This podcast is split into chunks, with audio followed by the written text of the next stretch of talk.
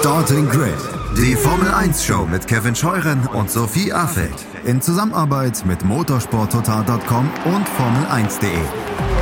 Keep racing auf meinsportpodcast.de. Herzlich willkommen zu einer neuen Ausgabe Starting Grid, dem Formel 1 Podcast auf meinsportpodcast.de. Ja, ich bin ganz ehrlich, ich wusste irgendwie gar nicht so richtig, wo ich heute anfangen sollte nach diesem Wochenende, was wir da schon wieder hinter uns haben. Vielleicht können wir zu Beginn erstmal festhalten, es ist der Fall eingetreten, den wir uns jetzt ja schon seit Wochen eigentlich ausgemalt haben. Und zwar werden Max Verstappen und Lewis Hamilton tatsächlich mit einem Abstand oder eigentlich auch eher mit einem Nicht-Abstand von null Punkten in das Saisonfinale in Abu Dhabi gehen. Darauf wollen wir natürlich später vorausschauen, aber wir müssen auch dringend noch einen Blick zurückwerfen auf den ersten großen Preis von Saudi-Arabien, der zwar, ich würde sagen, nicht immer schön, aber auf jeden Fall sehr ereignisreich war. Ich bin Sophie Affelt und das Ganze zusammen mit mir aufarbeiten tut wie immer Kevin Scheuren. Hi Kevin. Hallo. Und auch wieder mit dabei ist der Chefredakteur des Motorsport Network Germany, Christian Nimmervoll. Hallo auch an dich, Christian. Hallo Sophie. Hattest du schon einen ruhigen Moment seit Sonntagabend? Ja, im Bett. Ansonsten kaum. ja, ähnlich könnte es auch derjenigen gehen, glaube ich, die unsere Runde heute vervollständigt, nämlich Sia Rulle von der Sportbild. Sia ist gerade schon in Abu Dhabi vor Ort, war aber auch in Jeddah dabei und ich freue mich sehr, dass sie sich heute die Zeit genommen hat, zwischen den letzten beiden Rennen auch mal hier im Podcast wieder dabei zu sein. Moin, Sia. Hallo Sophie, moin und moin in die Runde. Freut mich wieder dabei zu sein. Ja, wir freuen uns auch und uns interessieren, glaube ich, auch alle sehr, was du für Erfahrungen auch vor Ort gemacht hast. Da kommen wir später auch noch drauf. Ich würde auch ganz gerne mit dem Sportlichen erstmal einsteigen. Ich glaube, ich habe es eben noch gar nicht gesagt. Ne? Lewis Hamilton hat das Rennen auf dem Jeddah Corniche Circuit gewonnen vor Max Verstappen und Valtteri Bottas auf Platz 3. Könnte also denken, ja, ganz normales Rennen eben. Äh, in der Tat ging es da ja auch relativ entspannt los, aber im Nachhinein wissen wir natürlich, dass die ersten zehn Runden eigentlich nur die Ruhe vor dem Sturm waren, der dann quasi mit dem Crash von Mick Schumacher in Runde 10 aufzog. Ähm, es folgten zwei weitere stehende Starts, viele Flaggen, Virtual Safety Cars und ja, vor allem wieder mal viel Drama und Manöver auch zwischen Lewis Hamilton und Max Verstappen auf der Strecke. Jacques Villeneuve hatte in einem Interview mit Adam Cooper mit Blick aufs Wochenende gesagt, Frank Williams äh, hätte sich im Grab umgedreht, wenn er das gesehen hätte. Über die Gründe wollen wir auch gleich noch sprechen, aber ähm, ja, dass Jacques Villeneuve das überhaupt so sagen konnte, hat natürlich eigentlich eher einen traurigen Grund. Wir haben da im Podcast noch gar nicht drüber gesprochen, hatten noch keine Gelegenheit dazu. Ich hoffe, wir finden da irgendwann nochmal ausführlicher Zeit, aber an dieser Stelle sei natürlich nochmal kurz erwähnt, dass dieses Wochenende natürlich auch in Zeichen von Frank Williams stand, der ja ja, im ersten Advent leider verstorben ist. Es gab ja auch Aufkleber auf den Autos, auch Trauerflure wurden getragen, um ihn ja nochmal ähm, zu ehren und zu gedenken. Und fand ich nochmal ganz schön, diese Anteilnahme auch zu sehen, denn Frank Williams war natürlich ein ganz großer Teil der Formel 1-Geschichte und bleibt es natürlich auch weiterhin. Und ja, ich hoffe auch sehr, dass der Name Williams auch als Team für ihn dann noch lange in der Formel 1 erhalten bleibt. Ähm, das nur kurz zu Beginn, wollte ich das noch gesagt haben, damit das nicht untergeht. Ich habe jetzt eben das Chaos am Sonntag schon ein bisschen angesprochen, aber im Grunde hat das ganze Drama ja auch schon mit der letzten Quali-Runde von Max Verstappen am Samstag angefangen, die bis zur letzten Kurve auch für mich, glaube ich, die beste Runde war, die ich in meinem zugegebenermaßen kurzen Formel 1-Fan-Dasein bislang gesehen habe.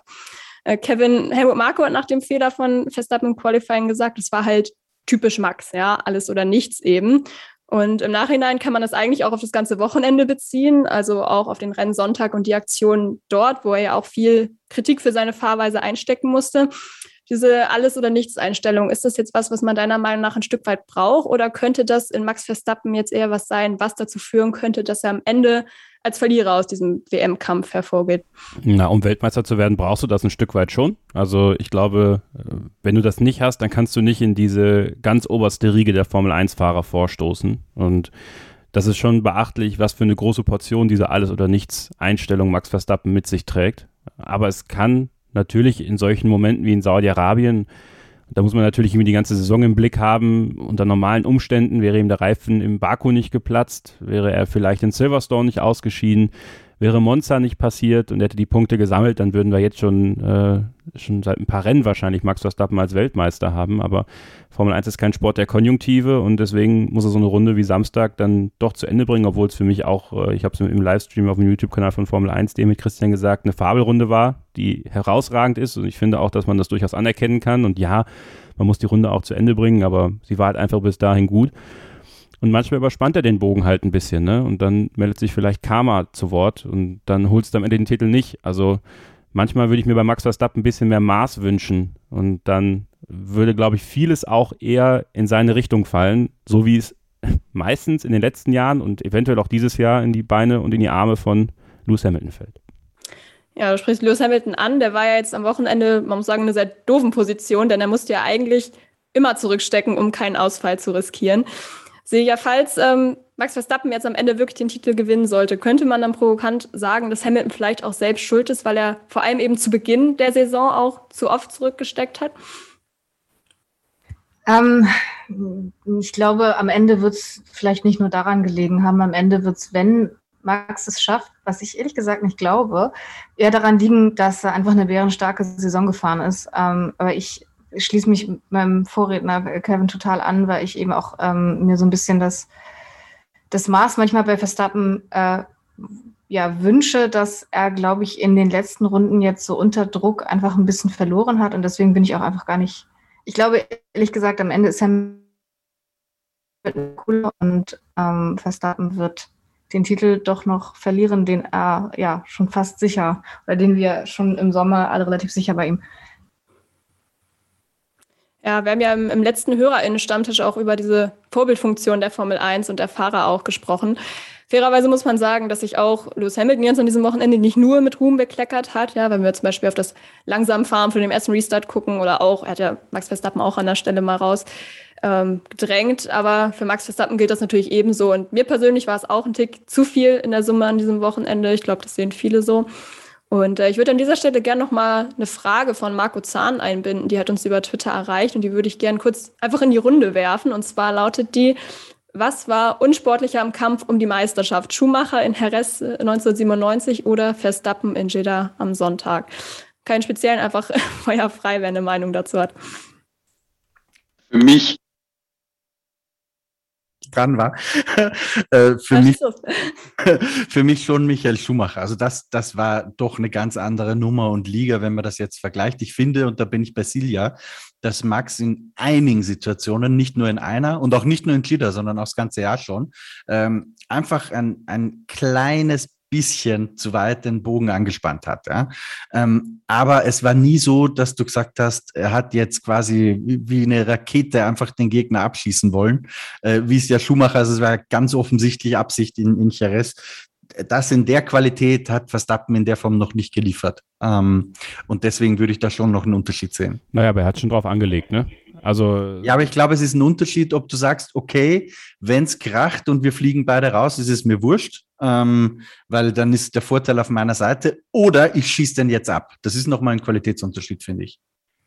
Sehe ich, ja. Aber jetzt wäre er tatsächlich ja äh, in Abu Dhabi in einer Situation, in der genau das passieren könnte. Er könnte sich sagen, okay, ich schieße den Hamilton jetzt ab dann sind wir vielleicht beide raus, ähm, aber dann wäre er Weltmeister, sofern ihm nicht irgendwas im Nachhinein abgezogen wird. Also insofern, äh, ich glaube, jetzt kommt er erst in diese Ausgangssituation, in der es überhaupt möglich wäre, weil ähm, jemand jetzt wirklich mutwillig abzuschießen oder ein bisschen zu, was heißt ein bisschen, äh, zu stark reinzugehen, ähm, das hat jetzt in den Rennen zuvor immer noch eine Gefahr geborgen, dass es ein Nachspiel hat und dass es am Ende das Karma zuschlägt, das wir ja schon erwähnt haben. Aber jetzt sind wir eben in dieser ausgangslosen Situation, in der einfach nur noch dieses eine Rennen Punktgleichheit bei, bei äh, Punktgleichheit äh, Titel Verstappen sind, dass ich glaube, jetzt erst überhaupt diese Situation kommt, in der man an diese äh, Szenen, ja, Jerez ähm, 97 und so weiter denken kann, die ganzen berühmten Crashs, auch ähm, Senna Prost oder Schumi ähm, 94. Und das sind so die Sachen, die beten wir jetzt auch in unserer Berichterstattung gerade eben rauf und runter, weil sich die Leute eben daran erinnert fühlen, weil einfach, finde ich, genau diese Brisanz einfach wieder da ist. Das ist total irre. Habt ihr wirklich die Befürchtung auch, dass vielleicht Abu Dhabi 21 das neue Heres 97 werden könnte? Ich glaube das nicht. Vielleicht bin ich zu naiv, aber ich glaube da zu sehr an, an das Gute in Menschen in, in dem Sinne, dass, glaube ich, für keinen der beiden ähm, eine Entscheidung am grünen Tisch befriedigend wäre. Also ich glaube auch Verstappen äh, wird sich denken, wenn ich denn jetzt rausschieße, also erstmal, es wird sich niemand mit ihm freuen. Ähm, er wird sich, glaube ich, auch selbst nicht so richtig drüber freuen können, äh, zumindest wenn er ganz tief in sich reinschaut. Und darum glaube ich es eigentlich nicht. Also, dass er wieder den Bogen weit aufzieht, das glaube ich schon. Aber ich glaube nicht, dass er eine Schumachereske Aktion liefern würde. Kann ich mir nicht vorstellen. Dazu kommt ja auch, dass wir in einer anderen Zeit mittlerweile genau. äh, leben in der Formel 1, in Richtig. der die Stewards einfach eine viel, äh, wir haben jetzt, also wenn wir überlegen, wie viele, wie viele Rennen wir jetzt am in der letzten Zeit damit verbracht haben, ähm, auf Entscheidungen zu warten. Also es ist einfach ein viel juristischer Sport mit mehr, ähm, mit mehr Regularien und so weiter geworden. Und ich glaube, das ist ihm auch bewusst, ähm, also Verstappen, dass da am Ende dann das dicke Ende noch kommt und wahrscheinlich eine riesengroße Strafe kommt. Und ich glaube, das mag er vielleicht vergessen im Eifer des Gefechts, weiß ich nicht. Ich glaube, da ist er ehrlich gesagt so Hitzkopf, dass das in der Situation vielleicht passieren könnte. Aber am Ende will niemand, dass die, dass die WM irgendwann am Montag, Dienstag oder keine Ahnung wann äh, in einem Steward-Raum ähm, auf dem Papier entschieden wird. Sondern ich glaube, jeder möchte die Entscheidung äh, am Sonntag auf der Strecke haben. Mal gucken, wie viel, wie viel Ratio da noch durchdringt am Sonntag. Stell dir vor, das, das wäre das absolute Worst-Case-Szenario, oder? Wenn das in der Kollision endet, die erstmal Verstappen zum Weltmeister macht und dann warten wir im, im schlimmsten Fall, keine Ahnung, eine Woche bis zur FIA-Gala, bis wir einen Weltmeister kennen. Und es geht vielleicht auch noch vor Berufungsgericht und so weiter. Also das, das wäre die ultimative Katastrophe. Ich, ich glaube, ich würde es auch cool finden. Ich glaube, wenn es denn passieren sollte, wird man sonst nicht sagen.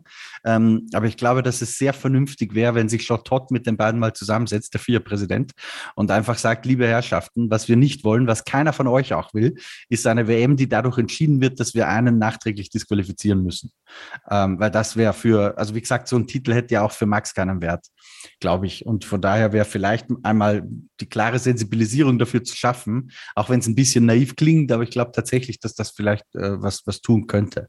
Aber wollen wir nicht zu schwarz weilen, vielleicht verhalten sie sich ganz gut. Und was man, was man auch nicht vergessen darf, ist, ich finde, ähm, was da auch mit reinspielt, auf welcher globalen Bühne die Formel 1 jetzt mittlerweile spielt. Ne? Also wir reden über Netflix, wir reden über, über verschiedene Arten in den Mainstream zu kommen und eben auch die Marken hinter diesen beiden Fahrern. Und äh, auch wenn man diese Korrelation vielleicht gar nicht so sehr zieht, am Ende des Tages ist Max Verstappen ja auch irgendwo Botschafter für die Marke Red Bull. Und wenn jetzt äh, über, über diesen Weg der Formel 1 irgendein schlechtes Bild auf die Marke Red Bull fällt, ich kann mir nicht vorstellen, dass es auch seitens äh, Didi Mateschitz so gewünscht ist, dass sich sein Fahrer da so ähm, schlecht verhält, dass ihm am Ende der Titel aberkannt wird und die Marke Red Bull dadurch vielleicht sogar irgendwo in Misskredit gerät. Ebenso wäre es natürlich der Fall, wenn Lewis Hamilton in dieser Situation was machen würde, was die Marke Mercedes nicht gut dastehen lässt. Also ich finde, das sind auch nochmal so, so Elemente, wo, wo ich Christian dann zustimmen würde, dass ich glaube, einige Parteien auf diese beiden Fahrer einreden würden in, in ihren jeweiligen Situationen und sagen würden, äh, versucht es halbwegs sportlich zu lösen, dann äh, gebt euch danach die Hand und dann habt ihr eine herausragende Saison produziert, egal wer Weltmeister wird, obwohl es natürlich, glaube ich, für den Sportler selber total schwierig ist, das dann wirklich in diesem Moment nicht zu tun.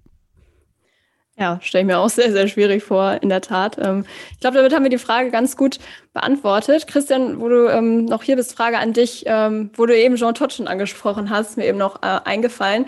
Der hat ja auch so einen kleinen Abschied schon am vergangenen Wochenende gefeiert. Der wird ja sein Amt als äh, FIA-Präsident niederlegen. Jetzt hatte heute eine italienische Zeitung, die ich leider nicht aussprechen kann, äh, Corriere della Serra oder so, ähm, geschrieben, dass äh, es wohl nicht ausgeschlossen ist, dass Jean Todt eine neue Rolle einnimmt und zwar eventuell in beratender Funktion bei Ferrari. Hast du da irgendwie schon irgendwas zu gehört?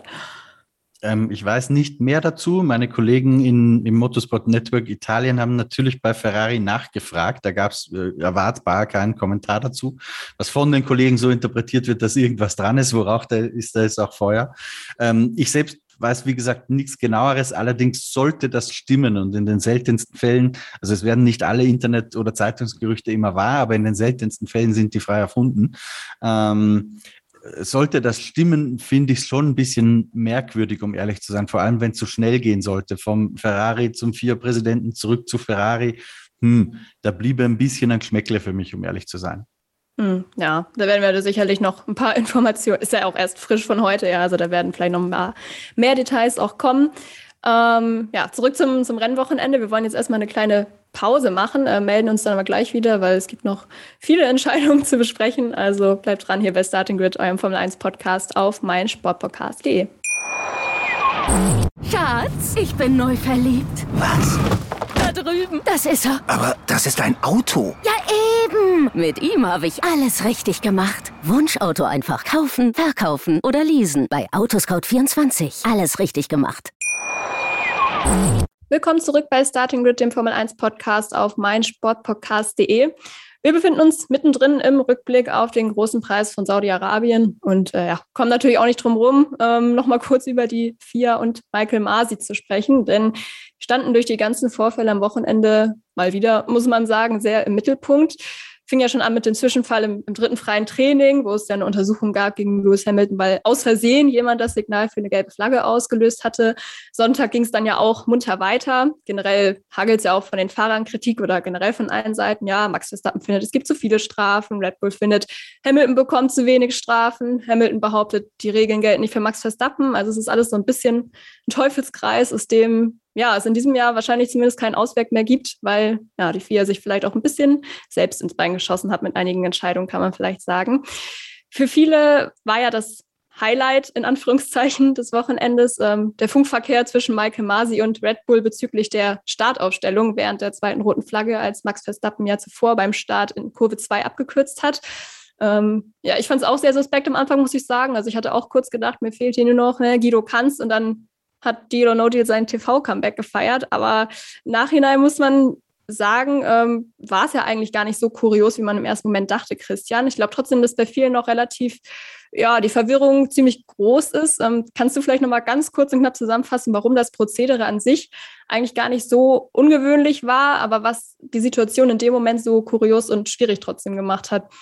Genau, also stellen wir uns mal ein normales anderes Rennen vor, ja, in dem zwei Fahrer gegeneinander fighten auf der Rennstrecke und der eine überholt dann zum Beispiel und fährt dabei kürzt eine Schikane ab oder ähnliches. Ja, das ist das Normalste der Welt und sehen wir eigentlich immer wieder. Haben wir auch schon öfter mal gehört, dass Michael Massi dann am Funk kommt und sagt, ähm, change positions ähm, und damit ist gut. Ja, einfach diesen berühmten lasting advantage, der dafür ja ausschlaggebendes Wettmachen, dann brauchen sich die Stewards nicht damit beschäftigen. Das, das ist also per se nichts Ungewöhnliches. Was in dieser Situation schon ungewöhnlich gemacht hat, ist A, ähm, dass das Rennen unterbrochen wurde. Äh, es war ja kein, kein äh, eigener Start mit Formationsrunde, das muss man auch immer ein bisschen auseinanderhalten, sondern es ist einfach eine Rennunterbrechung, aber das Rennen war halt erstmal unterbrochen durch diese rote Flagge. Ja? Aber eigentlich lief es sozusagen gefühlt weiter. Und dadurch hatten wir natürlich in dieser Pause die Gelegenheit äh, und auch die Akteure hatten Zeit dafür, das lang und breit zu diskutieren, ausführlicher als sonst im, im Fernsehen ausgestrahlt, was ja auch erst seit diesem Jahr der Fall ist und mutet erstmal ein bisschen merkwürdig an. Was dann noch dazu kommt, ist, anders als sonst, äh, du kannst ja also für sich abgeschlossene Rennszenen, wenn jetzt einer vorbeigeht in der Schikane, wie wir es gerade skizziert hatten, das kannst du natürlich wieder rückabwickeln. Was in der Situation ein bisschen anders war, war, dass da mit Ocon ja noch ein Dritter eine Rolle gespielt hat. Der Verstappen ist ja nicht nur hinter Hamilton zurückgegangen, äh, gegen den er sich den Vorteil verschafft hat, ähm, in, in den Augen der Rennleitung, sondern auch noch hinter Ocon, dem er ja eigentlich den Vorteil gar nicht geben müsste. Jetzt kann man sagen, okay, dem Ocon wird das nicht gestört haben ähm, und Verstappen auch nicht, weil der weiß, dass er sonst eine Strafe bekommen hätte. Also sind grundsätzlich alle einverstanden. Aber es ist halt nicht so ganz sauber Clear-Cut geregelt. Ja, die Clear-Cut-Regelung wäre meiner Meinung nach gewesen, wenn man Max einfach nach dem Restart eine Strafe gegeben hätte. Ähm, das wäre regelsauberer gewesen. Insofern bin ich nicht ganz äh, davon überzeugt, dass hier wirklich alles perfekt abgelaufen ist. Äh, allerdings, wo kein Kläger, da kein Richter. Und, aber wie gesagt, hauptsächlich ist es deswegen entstanden, dass wir uns sehr gewundert haben, weil die alle viel Zeit dafür hatten, weil natürlich es auch um sehr, sehr viel ging in der Situation, um mehr als sonst und weil es im TV gezeigt wurde in einer, in einer Phase des Rennens, wo sonst nichts los war auf der Strecke gerade. Ja, Sega, ähm, Christian hat es jetzt auch gerade schon angesprochen, ne, dass das so ein großes Thema geworden ist, lag ja eigentlich echt hauptsächlich daran, dass wir diese ganze Kommunikation überhaupt mitbekommen haben durch Übertragung des Funks. Ähm, ist dieser öffentliche Funk jetzt Fluch oder Segen? Was überwiegt da für dich? Also aus berichterstatterischer Perspektive ist das ein absoluter Segen, weil wir schon so viele Geschichten daraus in diesem Jahr gezogen haben. Also dieser, dieser Kuhhandel war jetzt natürlich irgendwie der absolute Gipfel. Ich habe einfach nur die Hände über dem Kopf zusammengeschlagen, aber muss jetzt mit ein bisschen Abstand sagen, doch ja, äh, war wohl am besten insgesamt jetzt die effizienteste Lösung, weil jeder wusste, woran er ist. Ähm, aber wir haben schon so viele ähm, witzige Geschichten, also na, witzig, also skurrile Geschichten rund um diese Rivalität Red Bull Mercedes auch einfach aufgegabelt. Die wären sonst alle im Verborgenen geblieben und ich glaube, da sind uns Einblicke präsentiert worden, die wir sonst in der Form, in der Deutlichkeit vielleicht nicht gehabt hätten. Man muss natürlich auch immer sagen, dass das natürlich auch alles instrumentalisiert wird, dass die Teams durchaus wissen, dass dieser Funk gesendet wird. Aber also was da für Perlen dieses Jahr gesendet wurden, ähm, Masi, I sent you an E-Mail, ne, hat, hat Michael Masi seine E-Mails schon gecheckt. Äh, dann dieses ganze Heizdecken-Gepetze von Red Bull gegen Mercedes. Also wenn ich so ein bisschen mal im, im Kopf durchgehe, was da alles schon gelaufen ist, ich, das möchte ich nicht mehr missen. Ich finde das total super. Es gibt halt echt spannende Einblicke fand ja, ja mit, mit am schönsten sehe, oder? Als, ich glaube, es war Ron Meadows am Wochenende, als er mal gelobt hat, ja, die, die tolle Arbeit, die mit der Strecke gemacht wurde, mit dem Saubermachen, fast so, als würde man sich ja, einschleimen wollen noch. Das sind ja, so die kleinen Details auch manchmal. Genau, ja. Ja, stimme ich zu. Also auch aus Zuschauersicht ist das echt eine absolute Bereicherung. Ob Michael Masi das auch so sieht, weiß ich nicht. Ähm, Kevin, jetzt wurden ja am Sonntag auch viele Stimmen laut von Leuten, die sich geäußert haben, dass sie Charlie Whiting vermissen. Auch Christian Horner war der Meinung, dass seine Erfahrung dann im Moment sehr geholfen hätte.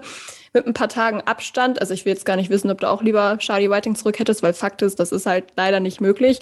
Aber ähm, was muss Michael Masi deiner Meinung nach vielleicht in der Zukunft anders machen? Hoffen, dass das mit dem Funk aufhört.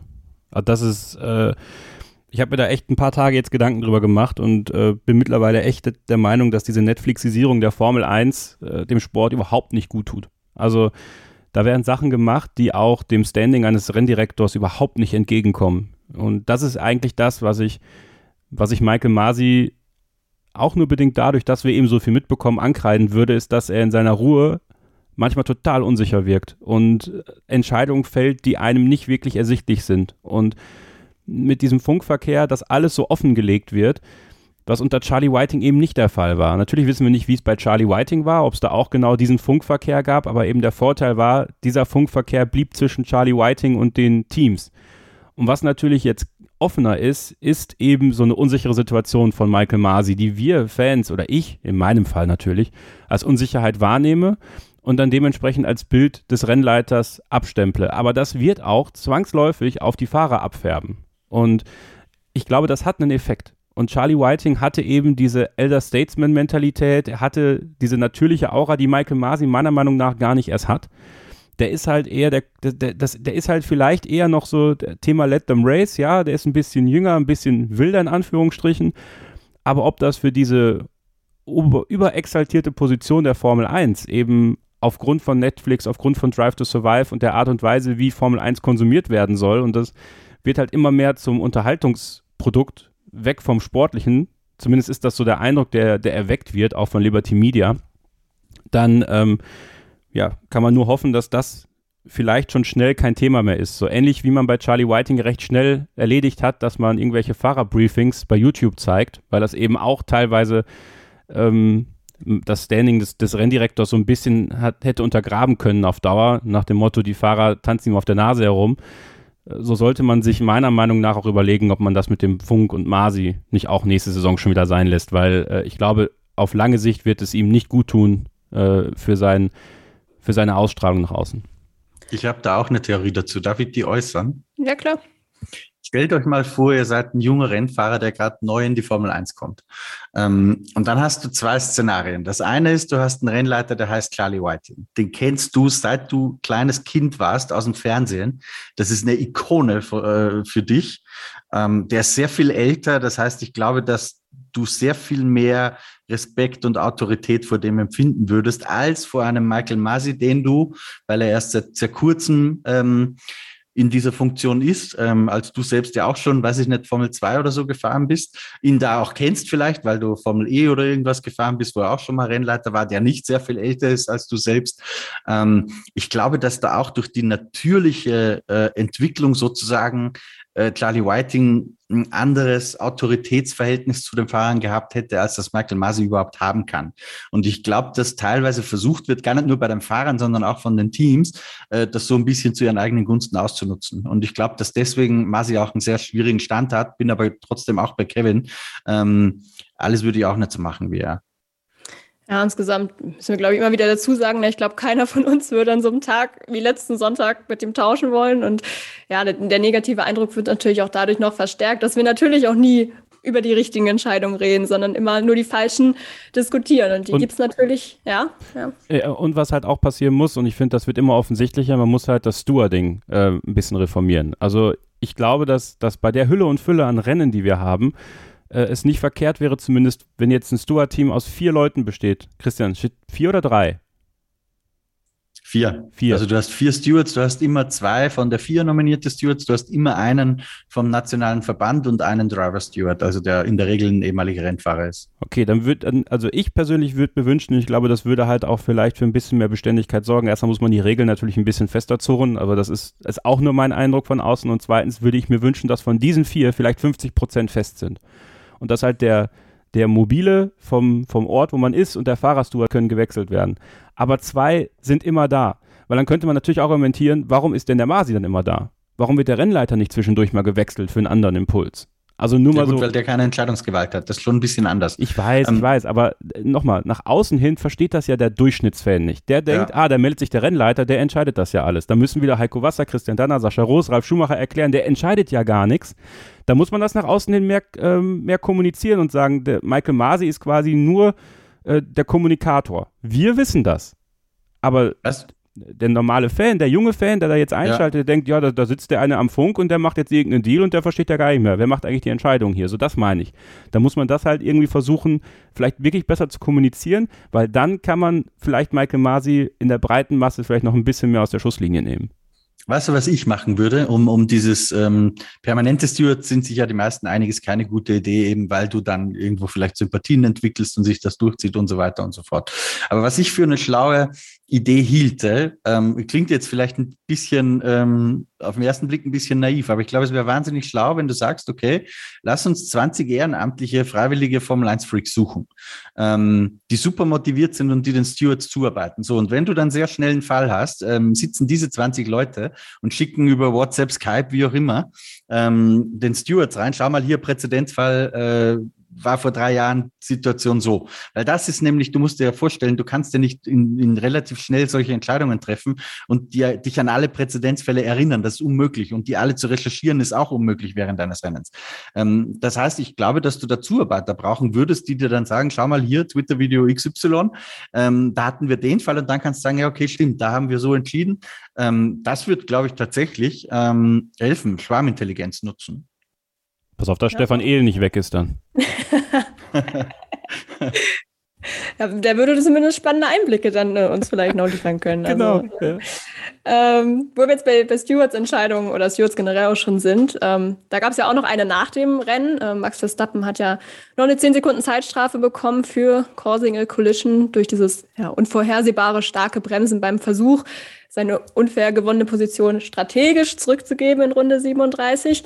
Hm, die Strafe jetzt natürlich keinen Unterschied für das Ergebnis gemacht, weil Bottas weit genug weg war, siehe ja. Ich finde es ja schon relativ auffällig, dass die Stewards oder die vier generell schon versuchen, nicht in den WM-Kampf einzugreifen. Deshalb Frage an dich, glaubst du, es hätte diese Strafe für Max Verstappen auch gegeben, wenn sie einen Einfluss auf das Ergebnis und damit auch auf den WM-Kampf gehabt hätte? Ähm, schwer zu sagen, aber ich habe äh, genau das Grundgefühl bei genau dieser Strafe. Also man hat so ein bisschen, glaube ich, versucht, den Mittelweg zu finden zwischen man zeigt an bis hierhin und nicht weiter. Ähm, das geht so nicht. Man hat versucht, die Grenzen aufzuzeigen, aber ohne zu sehr in den WM-Kampf einzugreifen. Also mit dieser Strafe ja streng genommen einfach gar nicht. Ich glaube, dass ich sehe das so ein bisschen als Schuss, Schuss von Bug. Ähm, so Max nach dem Motto, wir haben das gesehen, wir bestrafen das, du kommst jetzt noch einmal ungeschoren davon.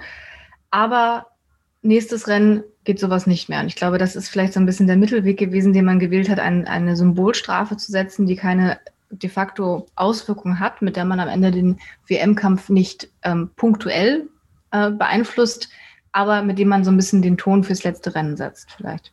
Aber je mehr ich darüber nachdenke, desto weniger verstehe ich diese Strafe. Ich darf da gar nicht so viel drüber nachdenken. Ich, Christian, wir haben das ja live quasi äh, seziert im, im Livestream. Und da war ich, ich also Silja, ich weiß ja nicht, wie es dir da geht, ja, aber nach wie vor glaube ich, wenn du Max Verstappen die Hauptschuld an der Situation gibst, dann können 10 Sekunden nicht ausreichen. Vor allem, weil ein gewisser Sebastian Vettel mal, glaube ich, 20 bekommen hat für sowas.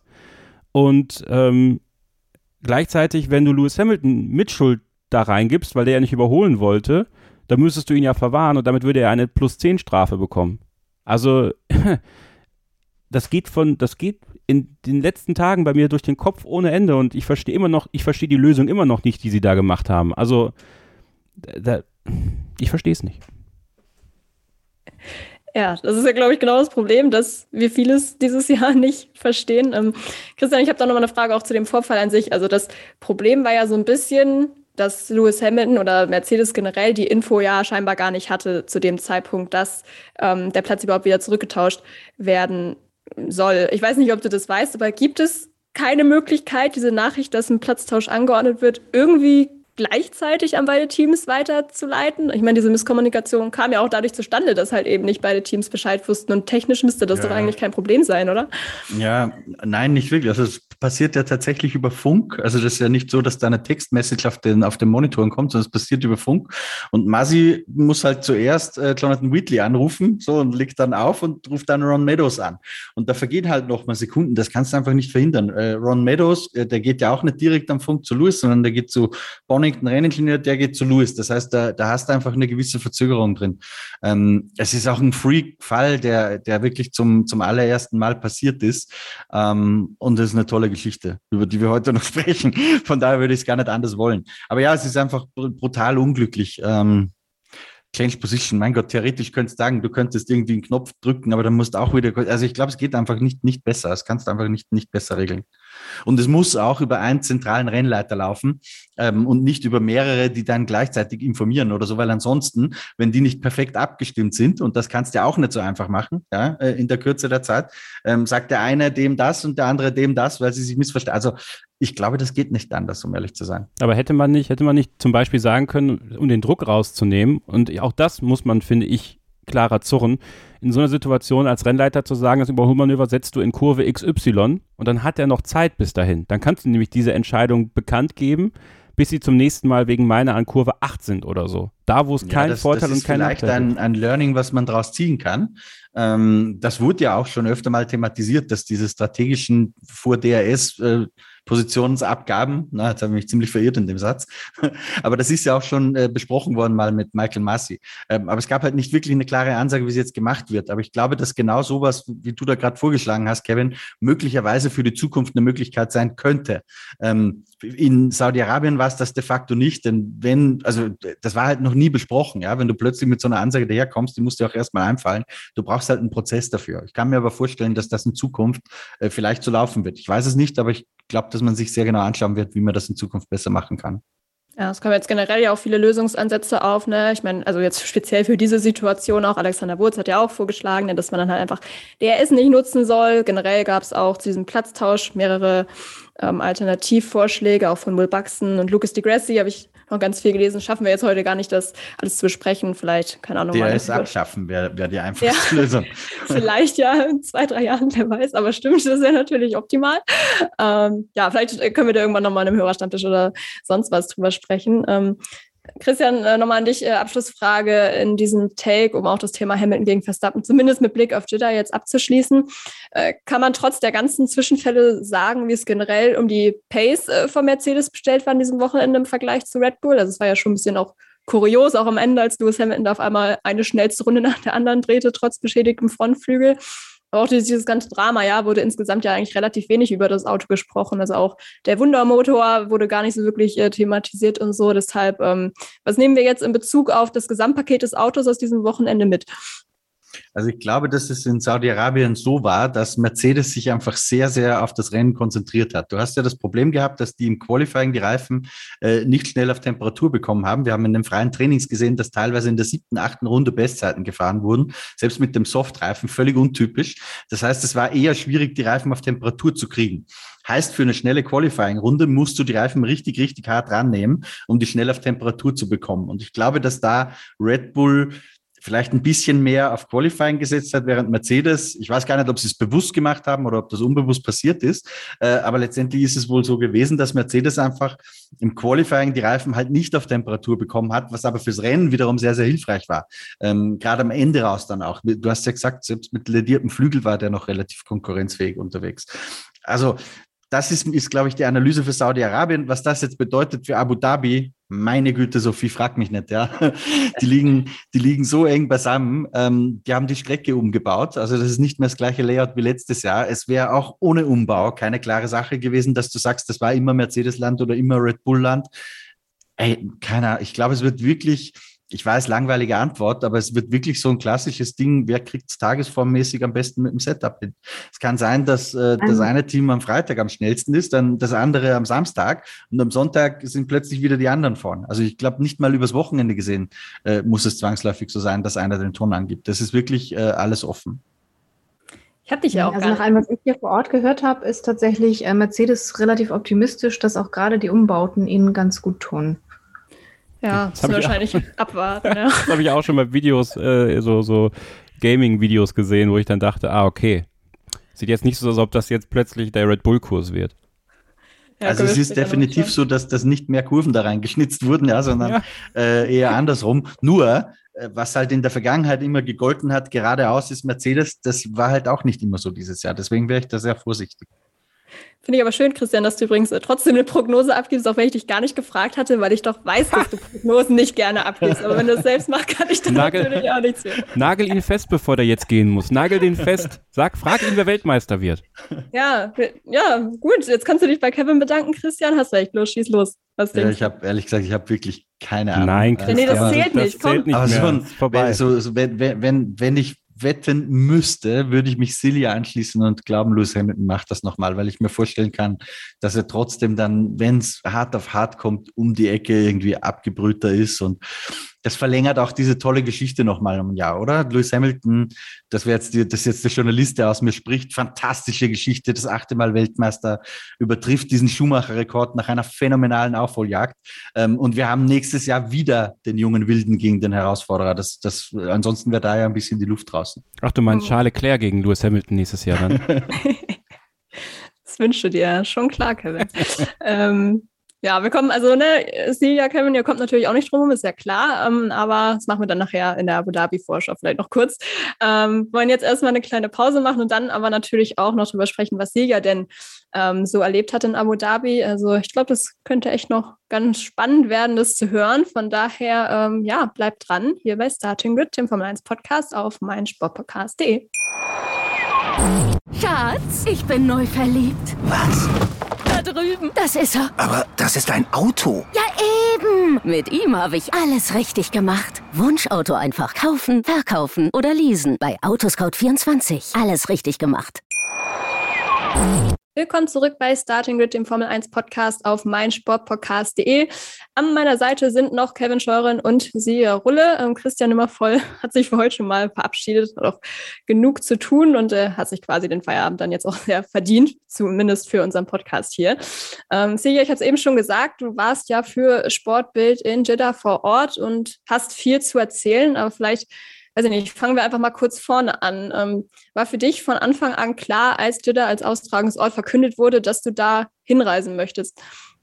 Ähm, nein, es war auch tatsächlich äh, lange gar nicht klar, ob ich hinreisen kann, äh, beziehungsweise unter den Bedingungen möglicherweise hinreisen möchte. Also es ist so, wir haben ähm, bei Axel Springer im Verlag eine Konzernsicherheit, die sich auch damit befasst hat. Und ich sage mal, Journalisten und Saudi-Arabien, das ist traditionell etwas schwierig. Ähm, wir waren jetzt immerhin nicht in der Istanbul, in der, in der, im Konsulat in Istanbul, aber ähm, ja, ich glaube, die meisten wissen, dass es da eine gewisse Vorgeschichte gibt, dass das ein Land ist, das ähm, zumindest mit kritischer politischer Berichterstattung ähm, ganz äh, schlecht umgeht um es mal so ein bisschen runterzubrechen. Von daher gab es da einmal so ein bisschen Sicherheitsbedenken. Ähm, wir sind ähm, vor der Reise monatelang im Austausch gewesen mit äh, verschiedenen Instanzen, auch über den Veranstalter, weil einfach ähm, ja bis vor einer Woche auch für mich Saudi-Arabien eine, eine Blackbox gewesen ist. Es gibt kaum jemanden, der mal da gewesen ist, ähm, den man so kennt ähm, zumindest nicht in den letzten Jahren. Und ähm, so diejenigen aus der Formel 1, die deswegen halt häufiger schon mal da waren, haben ein Bild gezeichnet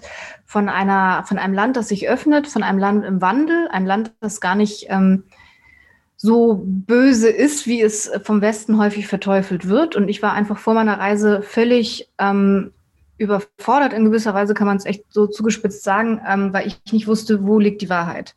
Ist es nun ähm, ein Land, in dem Vollverschleierung Pflicht ist, in dem ähm, Menschen unterdrückt werden, oder ist es doch ein Land, das total westlich ist? Und Ähm, von daher war ich ähm, total gespannt, wollte da unbedingt hin, aber es war halt auch einfach ein bisschen, ein bisschen unklar, äh, sag ich mal, inwiefern ich diese Reise überhaupt antreten kann. Am Ende haben wir es gemacht, sind zu dritt äh, mit drei Kollegen für äh, Bild, äh, Sportbild und Welt da gewesen und es ist für uns alle auf jeden Fall eine Bereicherung gewesen und für mich persönlich auch einfach eine Horizonterweiterung. Und ich kann sagen, also es gibt halt kein Schwarz und Weiß, es gibt wirklich ganz, ganz viel Grau in der Mitte. Und das war, ähm, glaube ich, so was die Reisen in der Formel 1 angeht, einfach die spannendste Erfahrung bislang. Also sowas habe ich einfach vorher noch nicht erlebt. Ja, ist wahrscheinlich auch eine gute Möglichkeit, dann einfach ne, auch, auch im Rahmen des Jobs dann einfach da dahin zu reisen. Macht man ja vielleicht so auch nicht, also ist zumindest nicht das erste Urlaubsziel, was man sich jetzt nehmen würde, ja. Ähm, genau, also das wollen sie ja gerne werden. wollen ja bis, was war das, bis 2030 haben sie ihre Vision ganz viele Leute äh, als, als Gäste empfangen. Also es ist tatsächlich ein Land, das sich öffnet, aber ja, ich glaube, so das traditionelle Urlaubsland äh, der Mallorca-Ersatz der Deutschen wird es vielleicht perspektivisch erstmal nicht. Das hattest du ja eben schon angesprochen. Ja, ich war sehr positiv überrascht. Ja, ähm, sorry, dass ähm, kritische Berichterstattung natürlich ein bisschen schwierig ist. Habt ihr denn im Verlag irgendwie vorher drüber gesprochen, wie ihr damit auch vor Ort umgeht mit der Berichterstattung dann? Mhm. Also es, wir haben so ein paar Faustformeln an die Hand bekommen. Also was gar nicht gern gesehen wird, ist kritische Berichterstattung über Mitglieder der Königsfamilie. Ähm, das kann auch schon die Feststellung sein, dass äh, prominente Personen des Hauses in äh, ja, Bluttaten verwickelt sein sollen. Ähm, von daher waren wir da etwas äh, vorsichtig, was das angeht. Ähm, rein was so ein bisschen die Herangehensweise angeht. Das Ganze am Ende war, muss ich sagen, hatten wir aber auch einfach ein bisschen Glück. Dadurch, dass der Sport einfach so viele Themen geliefert hat, dass der Rest irgendwie so ein bisschen untergegangen ist. Ich muss sagen, ich habe mich in dem Land nie unwohl gefühlt. Ähm, ich habe mich nie bedroht gefühlt, überhaupt nicht. Habe ich in Katar aber auch nicht. Da war ich ja beim Rennen davor, ähm, wo wir diese Menschenrechtsthematik doch durchaus häufiger im Blatt hatten und auch ähm, rund um in einem Jahr WM-Start und so weiter ähm, relativ viel berichtet haben über die Situation von Arbeitsmigranten, die auf äh, Baustellen unter sklavenartigen Zuständen schuften und so weiter. Und also das hatten wir thematisiert, auch die Situation von LGBTQ ähm, ähm, Menschen, ähm, die Rechtlage. Und genau sowas hatten wir eben, also das hatte Lewis Hamilton ja auf seinem Helm zum Beispiel. Und da hatten wir relativ viel kritische Berichterstattung auch gemacht. Ähm, und es ist alles gut gegangen. Und im, im, Kontext der Formel 1 ist man da, glaube ich, auch sicher. Aber trotzdem schwang das da immer so ein bisschen mit. Und wir hatten so ein paar, paar Dinge eben genau wie Königsfamilie, weil das eben hieß, da muss man vorsichtig sein. Am Ende kamen wir gar nicht in die Situation, dass wir irgendwas abwägen muss, mussten, weil es einfach in Saudi-Arabien an sich sportlich so völlig wild gewesen ist, dass ähm, das Thema gar nicht so wirklich aufkam tatsächlich. Hast du jetzt eben schon gesagt, dass du deinen Horizont auch sehr erweitern konntest. Hattest ja auch sicher bestimmte Erwartungen, bevor du hingeflogen bist. Ähm, was waren denn so Überraschungen positiver oder negativer Art, die du ähm, erlebt hast konkret? Mhm. Also zumindest was äh, die Situation von Frauen angeht, habe ich das Land als viel offener empfunden, als ich es erwartet hätte. Ich war, wie, gesagt, vorher in Katar. Ich habe in Katar ähm, kaum nicht westliche Frauen auf der Straße gesehen, ähm, also kaum einheimische, sage ich mal, arabische Frauen, arabisch aussehende Frauen, die unverschleiert unterwegs sind. Ich habe generell kaum Frauen ähm, auf den Straßen gesehen, generell eher wenig Menschen in Katar tatsächlich. Ähm, und Jeddah war das absolute Gegenteil. Also eine junge Stadt, wirklich unfassbar jung, unglaublich viele junge Menschen, ähm, eine offene Stadt, ähm, eine Welt, eine Stadt, in der Welten aufeinandertreffen. Also hatte, wir waren einmal in, in der Mall, ähm, sind, weil die direkt an der Strecke war und sind da durchgegangen, um zum Taxistand zu kommen. Und da, das, da hatte ich einmal so eine Szene, die war so sinnbildlich. Da war ein Victoria's Secret Dessous Shop mit einer relativ expliziten Auslage, sage ich mal, im Schaufenster. Und davor ging eine Frau mit einer Burka lang. Und das finde ich, so dieses eine Bild, das hat irgendwie so ganz gut so diesen Zwiespalt, in dem dieses Land tatsächlich ist, ähm, so ein bisschen wiedergegeben. Und was jetzt Frauen auf der Straße angeht, es sind unglaublich viele Frauen auf der Straße, die gehen raus.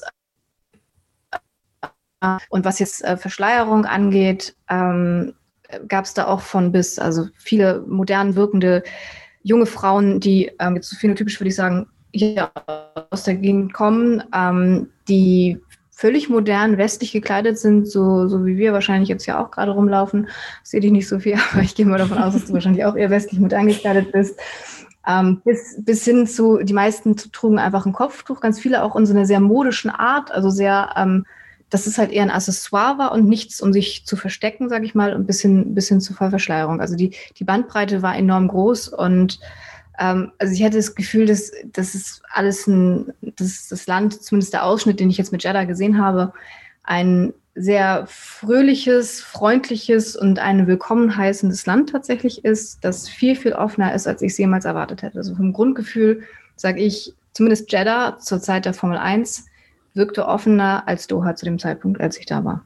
Okay, ja, das ist halt super interessant, ne, dass, dass du uns das auch so ja, erzählen kannst, weil Kevin und ich können das von hier natürlich überhaupt nicht beurteilen. Und ähm, selbst Sebastian Vettel hat ja auch komplett andersrum erwartet. Mhm. Ich hätte es andersrum erwartet tatsächlich. Also ich hätte immer gedacht, Katar ist ein bisschen aufgeschlossener, aber ähm, ist es nicht tatsächlich. Also Katar, so, es, es wirkte jetzt zumindest für den Ausschnitt, den ich hatte, konservativer als, als Jeddah. Es mag auf dem ländlichen, im ländlichen Saudi-Arabien völlig anders aussehen und äh, trotzdem muss man halt auch feststellen, dass in dem Land definitiv nicht äh, ja, alles so läuft, wie man es sich äh, aus unserer Perspektive wünschen würde, dass dort sicherlich vieles passiert, was äh, nicht gut ist. Aber dass zumindest ich sehr positiv überrascht worden bin. Ich hatte einen Tag sogar eine weibliche Uber-Fahrerin. Das ist mir in Deutschland noch nie passiert.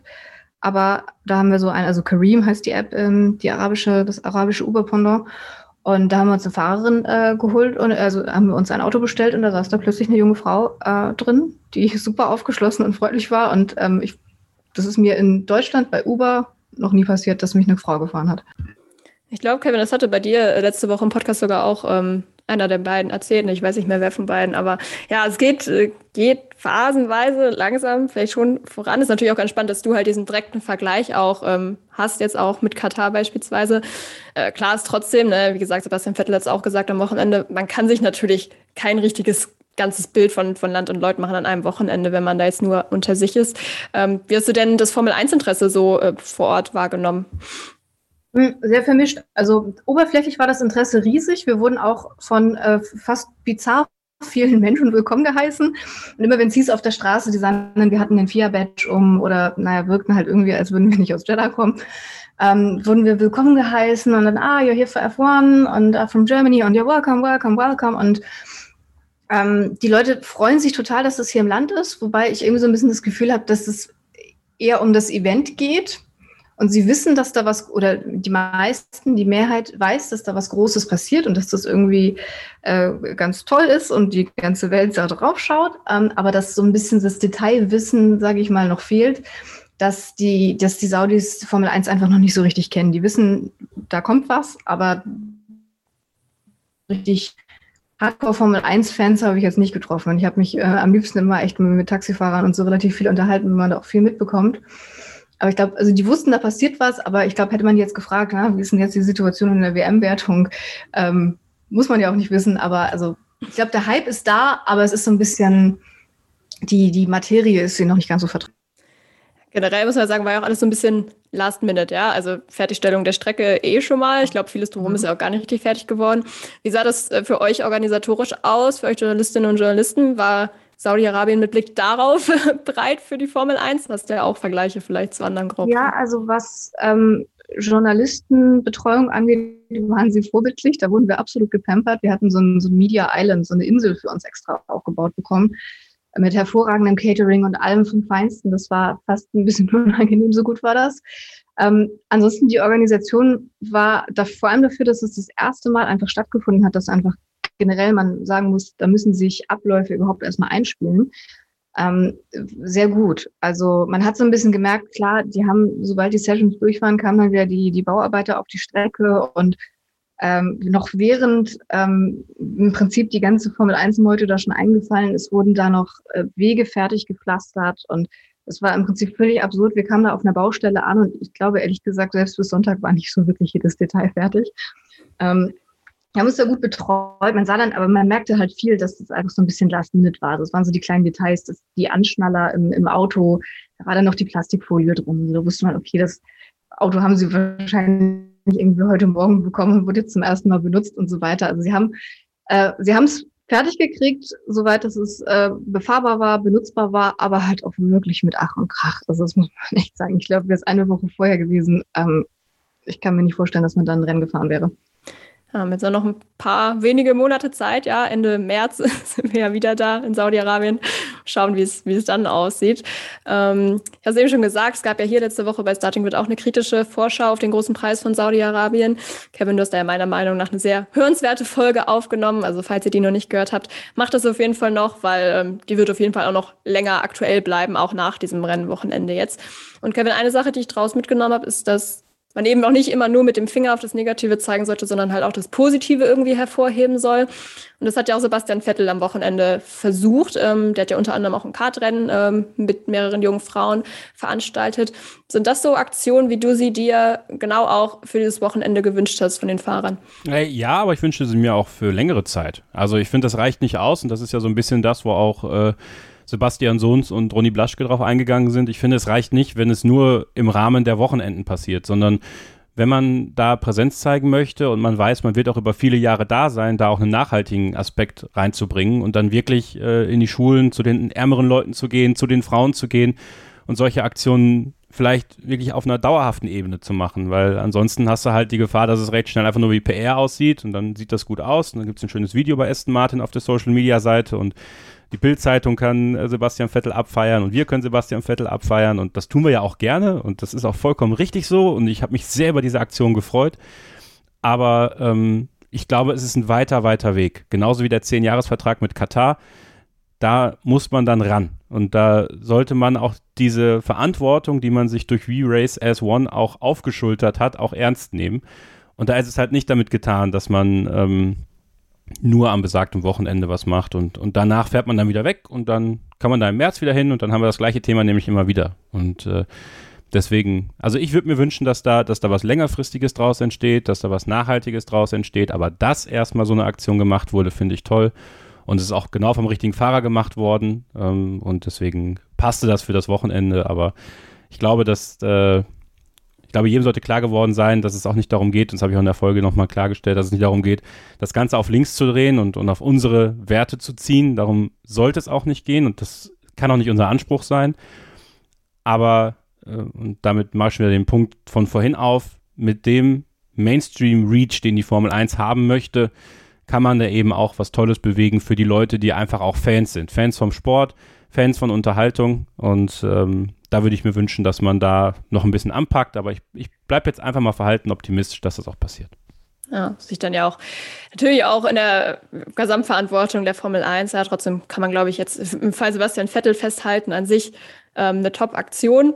Ähm, auf der Strecke lief es jetzt eher so nicht so top, muss man sagen. Kann, konnte er jetzt eher begrenzt was für. Ähm, musste er das Auto abstellen nach Kontakten mit äh, Zunoda und Raikön. Ähm, auch bei Schumacher lief es jetzt nicht so viel besser. Wir hatten den Crash ja am Anfang schon erwähnt.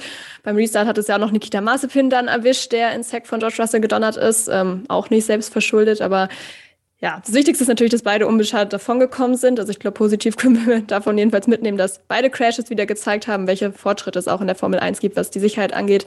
Ähm, mit den Tech Pro-Barrieren beispielsweise, aber auch mit dem Halo. Also ich glaube, das bei Marzipin hätte durchaus auch anders ausgehen können, ohne. Es sah echt nicht so schön aus. Ähm, Silja, vielleicht können wir in dem Zusammenhang auch kurz nochmal über die Strecke reden. Wie fällt da dein äh, Fazit so insgesamt aus? Ja, also ähm, vielleicht schleifen sie hier und da noch mal ein bisschen. Ähm, es war unfassbar viel Sand teilweise auch drauf und es war alles so ein bisschen, ähm, naja, ähm, last minute fertiggestellt. Es war dann wirklich so, dass zwischen den Sessions immer noch gebaut wurde. Es war äh, relativ bizarr zu sehen von, von unserer Medieninsel aus, wie dann da auf der anderen Seite da dann noch äh, munter gewerkelt wurde. Ähm, ja, also es ist ja von, von eigentlich allen Fahrern als eine sehr herausfordernde äh, Strecke, glaube ich, bezeichnet worden, was man ja auch so ein bisschen dran sieht. Es gibt halt so ein paar Stellen, ähm, da wo Mick abgeflogen ist. Das war auch mal nicht exakt die Stelle, wo Leclerc abgeflogen war.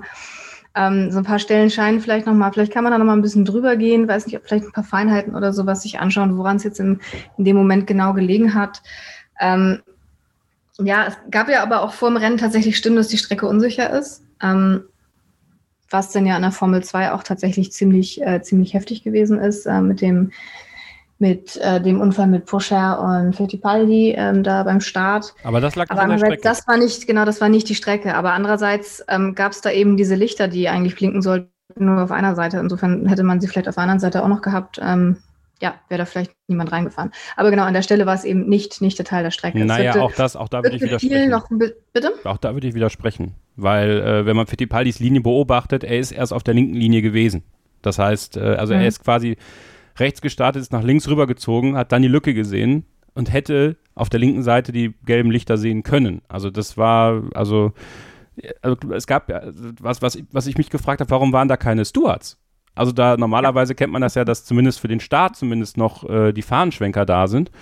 Ähm, also das wäre was, wo ich sage, okay, aber ansonsten ist es ja leider auf jeder Strecke mittlerweile fast so, dass nur noch diese, diese Lampen da sind. Also äh, echt doof ja. gelaufen. Aber zum Glück geht es denen auch gut. Ja, ja gute Besserung an dieser Stelle auch. Nochmal. Moment, ja, der Enzo sah relativ, ähm, relativ zerlegt aus. Also, ja.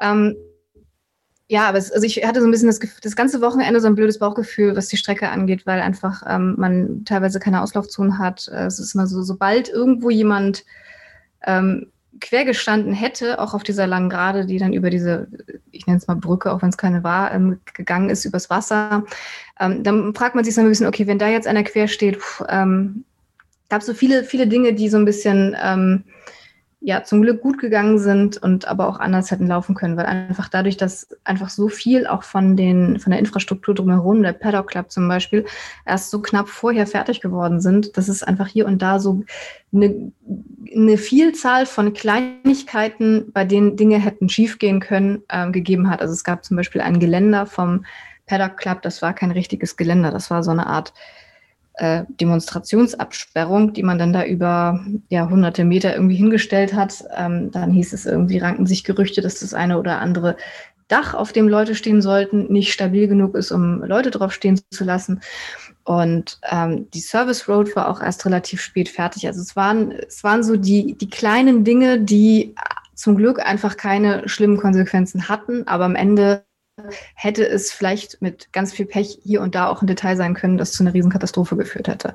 Und von daher bin ich sehr, sehr froh, dass das ähm, Wochenende ohne größere Katastrophen abgelaufen ist. Ja, das war, glaube ich, auch ne, der allgemeine Tenor, auch der Fahrer, hat zwar Spaß gemacht zu fahren, aber viele haben dann doch auch die Sicherheit noch ein bisschen kritisiert. Gesagt, sie haben jetzt ein paar Wochen oder Monate da vielleicht noch mal ein bisschen zu feilen an der einen oder anderen Stelle. Ein Instagram-Kommentar haben wir übrigens noch bekommen, fand ich eigentlich ganz witzig. Ähm, der hat gesagt, die Strecke ist wie Monaco auf Steroiden und ich fand das in der Tat irgendwie, hat es das ganz gut zusammengefasst. Das ist schön, Baku auf Steroiden so ein bisschen irgendwie so. ja, ja. das ist schön, ja. Ähm, wir kommen langsam zum Ende ähm, des Rückblicks auf die Formel 1 Premiere in Jeddah. Aber ähm, Kevin, eine Leistung möchte ich nochmal hervorheben. Ähm, und zwar die von Esteban Ocon, der sich am Ende mit Platz 4 ja, quasi nur die Blechmedaille, oder ich weiß nicht, sagt man auch Blechpokal, keine Ahnung. Jedenfalls musste er sich damit zufrieden geben. Ähm, was sagst du? Also die Wahl des offiziellen Fahrer des Tages ähm, hat ja Max Verstappen gewonnen. Hätte für dich Esteban Ocon auch das Potenzial gehabt, diesen Titel, sage ich mal, zu holen dieses Wochenende? Für, die, für diese Zuschauerwahl? Mhm. Nee, weil es Esteban Ocon ist. Esteban Ocon ist nicht beliebt. Also der hätte alles dann, machen dann können. aus deiner Sicht. Wofür, für wen hättest du abgestimmt? Fragen wir so. Ähm, boah, äh, ja. Also am ganzen Wochenende Lewis Hamilton und am Sonntag, ja, würde ich auch Esteban Ocon sagen. Also das war, das war eine super saubere Leistung. Äh, tat mir tatsächlich auch ein bisschen leid, dass, dass er nicht aufs Podium gekommen ist, obwohl ich jetzt nicht der allergrößte Esteban Ocon-Fan bin, wie man weiß. Aber ja, also am Sonntag Esteban Ocon, aber am ganzen Wochenende Lewis Hamilton. Okay, alles klar. Schönes Schlusswort. Ähm, ja, was sagt ihr denn? Wir müssen ihn denn noch küren, den Fahrer des Wochenendes. Boah, Seja, fang du mal an. ähm, ja, also ich finde, wenn man das ganze Wochenende betrachtet, würde ich ja Lewis Hamilton sagen, einfach ähm, Rückstand ja quasi egalisiert. Ähm, souveräne Leistung hat sich durch nichts, äh, weder durch, äh, naja, eine Baustelle noch durch äh, Verstappen ähm, aus der Ruhe bringen lassen. Von daher würde ich sagen, da zählt die Souveränität, dann würde ich ihm das Krönchen geben. Hm, kann ich allgemein dann auch aus Wochenende gesehen eigentlich auch zustimmen. Wie gesagt, für Fahrer des Tages hat er mir dann Sonntag vielleicht auch noch ein, zwei ja, Dinge auch zu viel geleistet. Nicht in dem Ausmaß wie Max Verstappen, aber doch zu viel, um. Also ich finde, dann hat Esteban Ocon irgendwie weniger ähm, Fehler gemacht, meiner Meinung nach. Was hat sich Hamilton ähm, denn geleistet? Ja, also ich, ich meinte halt so Aktionen, ne, wie auch, also ich sehe den Unfall, die Kollision auch nicht, also ich sehe da auch nicht tausendprozentig unschuldig, solche Sachen. Aber ähm, ja, okay, aber du sagst einige, du sagst, du sagst ein, wollte gerade sagen, du sagst einige. Also ja, gut, das, das Rausschubsen, das, äh, ja gut, okay, das sind ist natürlich taktische Sachen, das langsam fahren, das ist eigentlich schlau, aber ähm, ja, weiß nicht. Ich sag ja, übers Wochenende das Mentale. Ja.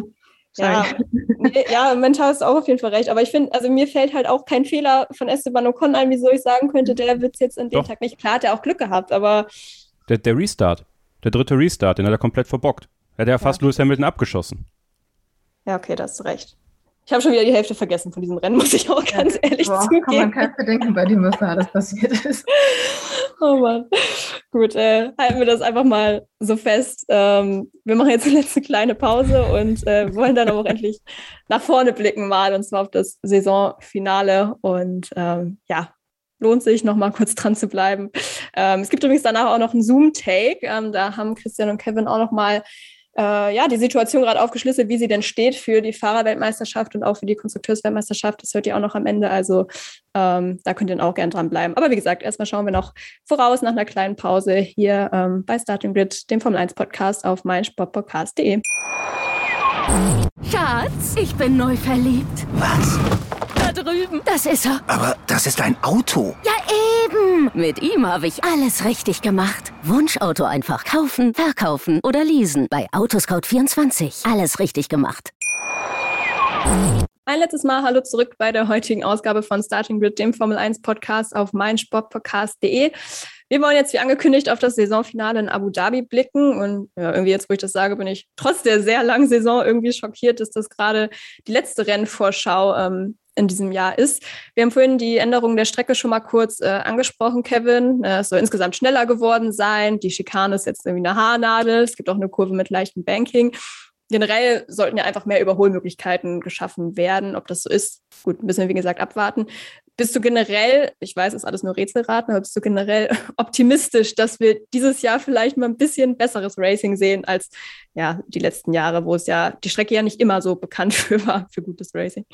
Ja, boah, ich glaube nicht, weil äh, Abu Dhabi einfach nicht, nicht dafür gemacht ist, wirklich gutes Racing zu liefern. Also Klar kann es das, bietet so Highlights, finde ich. Also sowohl das 2016er Finale als auch, auch das, das eine Viertelfinale 2010, als Petrov äh, Alonso aufgehalten hat und so. Ich meine, das ist jetzt kein Racing an und für sich, aber Abu Dhabi hat ja durchaus auch seine Highlights, ne? Nico Hülkenberg, der mal wie eine Kuh herumhing und äh, sowas. Also trotzdem ist es halt, es ist halt das falsche Finale. Also für mich ist halt Abu Dhabi, es ist halt Glitzer und, und Nachtrennen und alle wissen, warum sie da sind, aber ich würde mir halt das Finale auf einer, auf einer richtigen Rennstrecke eher wünschen. Ähm, aber ich gebe dem neuen Kurs da auf jeden Fall die Chance. Ich glaube jetzt nicht, dass wir da die größten Hoffnungen haben müssten, da jetzt irgendwie das Rennen des Jahrtausends zu erleben. Das Gute ist ja, selbst wenn die Änderungen am Ende kompletter Käse sind, ja, ist ja die Spannung aufgrund der Ausgangslage in der WM ja trotzdem so oder so gegeben. Kann aber auch in einer Kurve vorbei sein. Also, ne? ja, ja, aber so pessimistisch denken wir jetzt nicht. Nee, also das, das macht ja, doch die Vorfreude völlig kaputt, Kevin.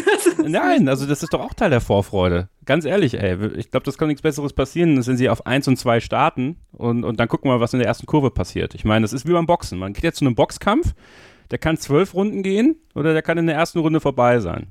Und äh, so ein bisschen ist das jetzt so. Seja, was, was glaubst du, wenn Max Verstappen in der ersten Kurve führt? Äh, was kann Lewis Hamilton oder anders gefragt, kann man Max Verstappen an Lewis Hamilton Stelle mit der Ausgangslage, wie wir gerade haben, dann überhaupt noch überholen, deiner Meinung nach? Ja, das ist natürlich, wäre für Hamilton das Worst-Case-Szenario, wenn er da einfach nicht mehr wirklich rankommt. Aber ähm, ich, ich glaube und muss Kevin auch so ein bisschen widersprechen und mich, mich äh, dir, Sophie, anschließen, dass ich glaube, wir haben einfach eine Ausgangslage, wie wir sie in der Form ähm, seit 1974 nicht mehr hatten, dass wirklich zwei Fahrer mit äh, gleich vielen Punkten ins Finale reingehen. Wir werden am Sonntag einen Weltmeister haben und beide haben ähnlich gute Chancen, das zu machen. Und von daher glaube ich, dass ähm, der Druck da ist, der Ansporn da ist, ähm, dass auch wenn das Racing auf der Strecke vielleicht nicht so gut ist und ähm, ja, ich glaube, dass auch selbst wenn, wenn, wenn, es ist eine, es ist eine Frage der Alternative. So, und welche Alternative hat ähm, Lewis noch, wenn ihm der Max vorwegfahren sollte? Er könnte hinterherfahren, dann weiß er, er wird sicher nicht Weltmeister. Von daher glaube ich, dass, ähm, er da dann in der Situation alles geben würde, um doch noch ranzukommen. Und deswegen glaube ich, wird es einfach mordspannend. Naja, aber Was glaubst Ja, schieß ah, los. im Grunde genommen muss Hamilton nicht auf Teufel komm raus, äh, da jetzt in der ersten Kurve vorbei. Also normalerweise, wenn alles normal läuft, ist der Mercedes von der reinen Performance her besser als der Red Bull. Und dürfte über das ganze Rennen gesehen, wenn die Strategie nicht äh, schief geht und, und nicht was Unvorhergesehenes passiert, äh, auch Max Verstappen einholen. Also ich würde fast behaupten, dass es für Max Verstappen nur die Chance gibt, Weltmeister zu werden, wenn Lewis Hamilton ausscheidet. Weil ansonsten äh, müsste schon sehr, sehr viel passieren. Gerade mit der Motorpower, die dieser relativ frische Motor noch hat aus, aus Brasilien, dass Red Bull Mercedes halten kann. Also da bin ich super skeptisch, dass das passiert. Ähm, Silja, was glaubst du insgesamt, worauf es ankommt? Eher, also wir wissen ja, spielen bei der Formel 1 immer super viele Faktoren mit rein, aber insgesamt eher das Auto oder ähm, eher das Mentale jetzt am letzten Rennen am Sonntag? Es ist jetzt blöd, wenn ich sage beides. Also ich glaube, ähm, ja, wie, Kevin schon sagte, das Auto ist einfach stärker, der Mercedes äh, ist einfach stärker. Wie ich vorhin sagte, ähm, ich, nach dem, was ich höre, ist Mercedes optimistisch, dass die Umbauten ihnen eher gut tun. Von daher wird die Dominanz umso größer.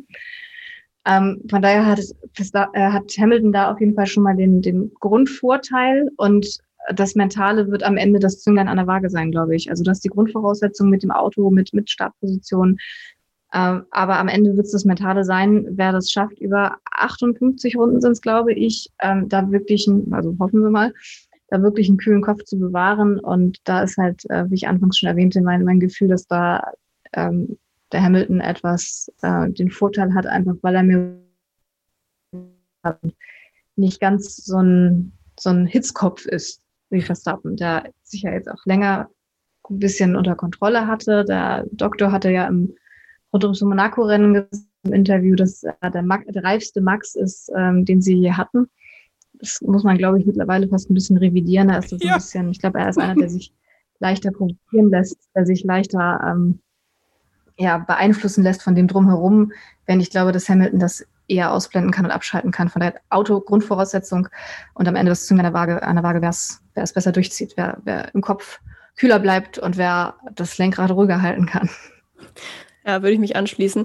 Kevin, kannst du dir ähm, vorstellen, dass Red Bull wieder alles auf eine Runde setzen wird, wie es in Jeddah auch schon der Fall ist, um eben die Chance zu haben, das Rennen von vorne weg äh, in Angriff zu nehmen? Oder macht es bei der Strecke jetzt eher weniger Sinn als in Saudi-Arabien? Platz zwei ist gar nicht so schlecht, äh, um von Platz zwei zu starten. Ähm, die Seite ist nicht die verkehrte Seite. Äh, ich finde, in Abu Dhabi ist es, also sowohl eins als auch zwei kann ganz gut sein. Der Weg zur ersten Kurve ist, ist nicht zu kurz, nicht zu lang. Es ist alles irgendwie genau richtig. Und deswegen, es muss eigentlich die erste Startreihe sein. Also das ist das Wichtige. Äh, ich würde jetzt nicht den Kopf in den Sand stecken bei Red Bull, wenn, wenn Max Verstappen als Zweiter in die Kurve geht. Der Vorteil ist natürlich, ähm, wenn du als Erster in die Kurve gehst, bist du innen. Äh, und dann haben wir hier diesen Hamilton Signature Move, der kommen kann. Und dann haben wir eine Situation in der ersten Kurve, ja, weil dann äh, kann Max Verstappen sogar durchziehen, ohne dass es problematisch wird. Und das ist nämlich das Spannende. Also im Grunde genommen wäre es für, für, die, für, für, für so diesen, diesen Grandstand-Start, äh, den man ja in Austin irgendwie ins Leben gerufen hat als Wort, äh, gar nicht mal so schlecht, wenn Hamilton von der Pole startet. Äh, und dann, naja, schauen wir mal, äh, in welche Richtung das geht. Ja, bin auch sehr gespannt, worüber wir hier nächste Woche reden. Ähm, sehe, das letzte Saisonrennen ist ja auch immer so ein bisschen die Zeit der Abschiede. Ja, es ist unter anderem das letzte Rennen für George Russell und Williams, das letzte Rennen von Valtteri Bottas und Mercedes, ähm, für Kimi Räikkönen und wahrscheinlich auch Antonio Giovinazzi, auch das letzte Rennen in der Formel 1. Und äh, ist ja auch das letzte Rennen äh, mit der aktuellen Autogeneration. Ähm, welcher Abschied wird dir am meisten Herzschmerz bereiten am Sonntag? Mm, ja, erstmal, dass wir jetzt so ein bisschen danach einen Zug bekommen, also so der generelle Abschied auf Zeit von der Formel 1, ähm, weil es ja jetzt doch eine Saison ist, die ja seit März im Prinzip völlig durchgepeitscht hat mit 22 Rennen. Ähm, ja, dann ist plötzlich Weihnachten und alles vorbei und dann geht es erst äh, Ende Februar mit den Tests weiter. Ähm, ja, mit dem boah, Autoabschied finde ich schwer zu sagen, weil irgendwie immer noch nicht so richtig klar ist, was da jetzt eigentlich kommt. Ich finde sie jetzt so eigentlich ganz toll. Ähm, und mal gucken, was, was da jetzt noch alles Neues, Schönes auf uns wartet im Frühjahr. So auf persönlicher Ebene, äh, Kimi Räikkönen. Das ist einfach, auch wenn er nicht viel spricht, er ist eine Persönlichkeit, äh, die der Formel 1 einfach fehlen wird. Ich finde, er hat eine, eine individuelle, coole Art ähm, und ist jetzt jemand, ähm, der nicht so schnell irgendwie ersetzt werden kann, vielleicht sogar gar nicht. Ja, er hat ja auch schon gesagt, dass er sich sehr auf dieses Saisonfinale freut. Ja, ich glaube, in der Pressekonferenz in Saudi-Arabien war es. Und dass er auch gar nicht wüsste, warum er emotional sein sollte, dass es zu Ende geht. Ähm, ja, also der fiebert da, glaube ich, fast ein bisschen drauf hin. Und äh, es tut ihr draußen natürlich auch. Und bei einem äh, unserer Hörer ist vielleicht äh, die Vorfreude nochmal besonders groß, nämlich bei Alex. Der wird nämlich live vor Ort sein. Und äh, darüber hat Kevin am Anfang der Woche mit ihm gesprochen. Und äh, das hört ihr jetzt. Und wir hören uns dann gleich danach nochmal kurz wieder. Jawohl, Sophie, denn das ist das Schöne, wir können hier im Podcast einfach hin und her switchen und äh, auch mal über was ganz anderes sprechen. Und ich freue mich sehr, dass Alexander Teile bei mir jetzt gerade hier zu Gast ist. Alex ist äh, Langzeithörer unseres Podcasts, äh, sehr aktives Mitglied unserer Facebook-Gruppe Starting Grid F1 Fans und war auch des Öfteren schon mal hier zu hören. Hallo Alex. Hi Kevin, grüß dich. Freue mich, dass du dir noch ein bisschen Zeit nimmst, aber dir ist ja jetzt Packstress angesagt, ne? Ja, ich bin schon gerade dabei, meinen Koffer zu packen. War heute Morgen noch beim PCR-Test, denn äh, am Mittwoch geht's äh, Richtung Vereinigte Arabische Emirate. Du fliegst nach Abu Dhabi zum Saisonfinale. Jetzt müssen wir mal ganz kurz feststellen, du hast keine Karten gewonnen oder sowas. Du fliegst da ganz freiwillig hin. Ja, ich habe äh, mir das schon im Sommer überlegt, weil ich mir gedacht habe, du warst in 2019 mal ähm, dort, auch an der Rennstrecke, bist da mit dem Fahrrad drüber gefahren und hab, ich habe mir dann dieses Jahr gedacht, ja, warum nicht? Komm, einmal, einmal Formel 1 pro Jahr muss irgendwie sein und dann hat sich Abu Dhabi so ganz gut angeboten. Muss natürlich die, die erste Frage stellen, wie hast du Abu Dhabi als Land für dich wahrgenommen, als du dort warst? Ähm, ich hatte auch, ich war sowohl in Dubai als auch in Abu Dhabi, deswegen habe ich auch sehr spannend so den Unterschied gemerkt, ähm, weil Abu Dhabi ist noch ein bisschen, äh, sage ich mal, kultureller, ein bisschen traditioneller, aber durchaus noch mit, äh, sage ich mal, mit dem einen oder anderen modern schon, mit den Hochhäusern, mit den ETH Towers etc. und und durchaus auch noch ein bisschen strenger, auch so was, äh, sage ich mal, den Umgang geht. Auch man merkt es schon, dass da jetzt nicht so viele Touristen, sage ich mal, sehr freizügig rumlaufen, wohingegen Dubai halt schon sehr touristisch mittlerweile ist. Jetzt fliegst du für dieses Rennen in äh, Abu Dhabi für die Formel 1 dann nochmal hin. Ähm, wie ist denn Aufregungslevel so? Also ich meine, uns erwartet ja wirklich der, der spannendste Saisonfinalkampf, also die wir jemals, also zweimal gab es es bislang, ja, Rigazzoni und und Fittipaldi, die mal punktgleich ins Saisonfinale gegangen sind. Jetzt haben wir Verstappen und Hamilton. Also wie ist dein Puls so? Ja, also äh, nach, nach dem äh, Wochenende jetzt in Saudi-Arabien ist man natürlich noch ein bisschen mehr hyped, äh, freut sich äh, umso mehr. Also ich, ich hätte es wirklich persönlich sehr traurig gefunden, wenn der Weltmeister in Saudi-Arabien oder vorher gekürt werden worden wäre. Das wäre irgendwie dieser Saison nicht gerecht geworden. Deswegen, ich bin super, super happy und äh, ja, freue mich riesig schon seit Wochen, dass es bald losgeht. Dann ähm, lass uns mal über das sprechen, was du selber dir so vorgenommen hast in Abu Dhabi. Und zwar hast du, hm, das weiß ich ja schon, keine normalen Karten. Es sind ja diese F1 Experiences Karten. Kannst du mal ähm, den Hörerinnen und Hörern, die erstens vielleicht davon gar nichts wissen oder zweitens sich gar nichts vorstellen können, wie man das alles bucht, was da alles drin ist, mal erklären? Genau, also äh, ich muss dazu sagen, die, ähm, die Reise als solche, sprich den Flug und die Hotels, habe ich mir, hab ich mir selber, selber organisiert. Da kann man auch ähm, über Formel 1 Experience äh, sich ein Hotel dazu buchen, wenn man möchte. Allerdings werden da sehr hochpreisige Hotels vorgeschlagen. Deswegen, äh, deswegen habe ich mir das äh, selber zusammengesucht. Ähm, Formel 1 Experience ist äh, quasi direkt von der, ähm, ja, von der Formel 1 Organisation wird das angeboten. Das ist so ein bisschen, man kriegt äh, sein, so sein Ticket, seinen ähm, Sitzplatz und hat dann noch so ein paar Zusatzpakete. Und ähm, ganz spannend ist insbesondere auch der Donnerstag hier, wo es dann ähm, eine Streckenführung mit dem, äh, mit dem Truck gibt, den dann auch die Formel 1 Stars am Sonntag für die Fahrerparade nutzen.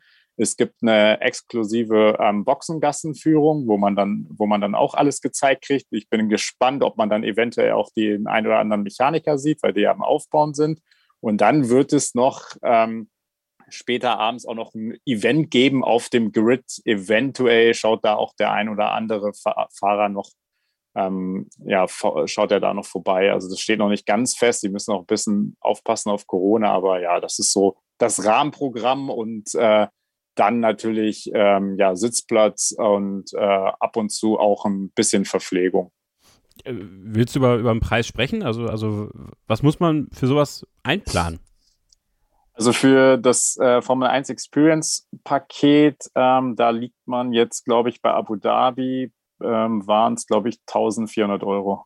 Okay, und das ist quasi nur die, äh, diese, die, die, die, alles, was an der Strecke ist. Also Hotel, Flug und so kommt noch oben drauf.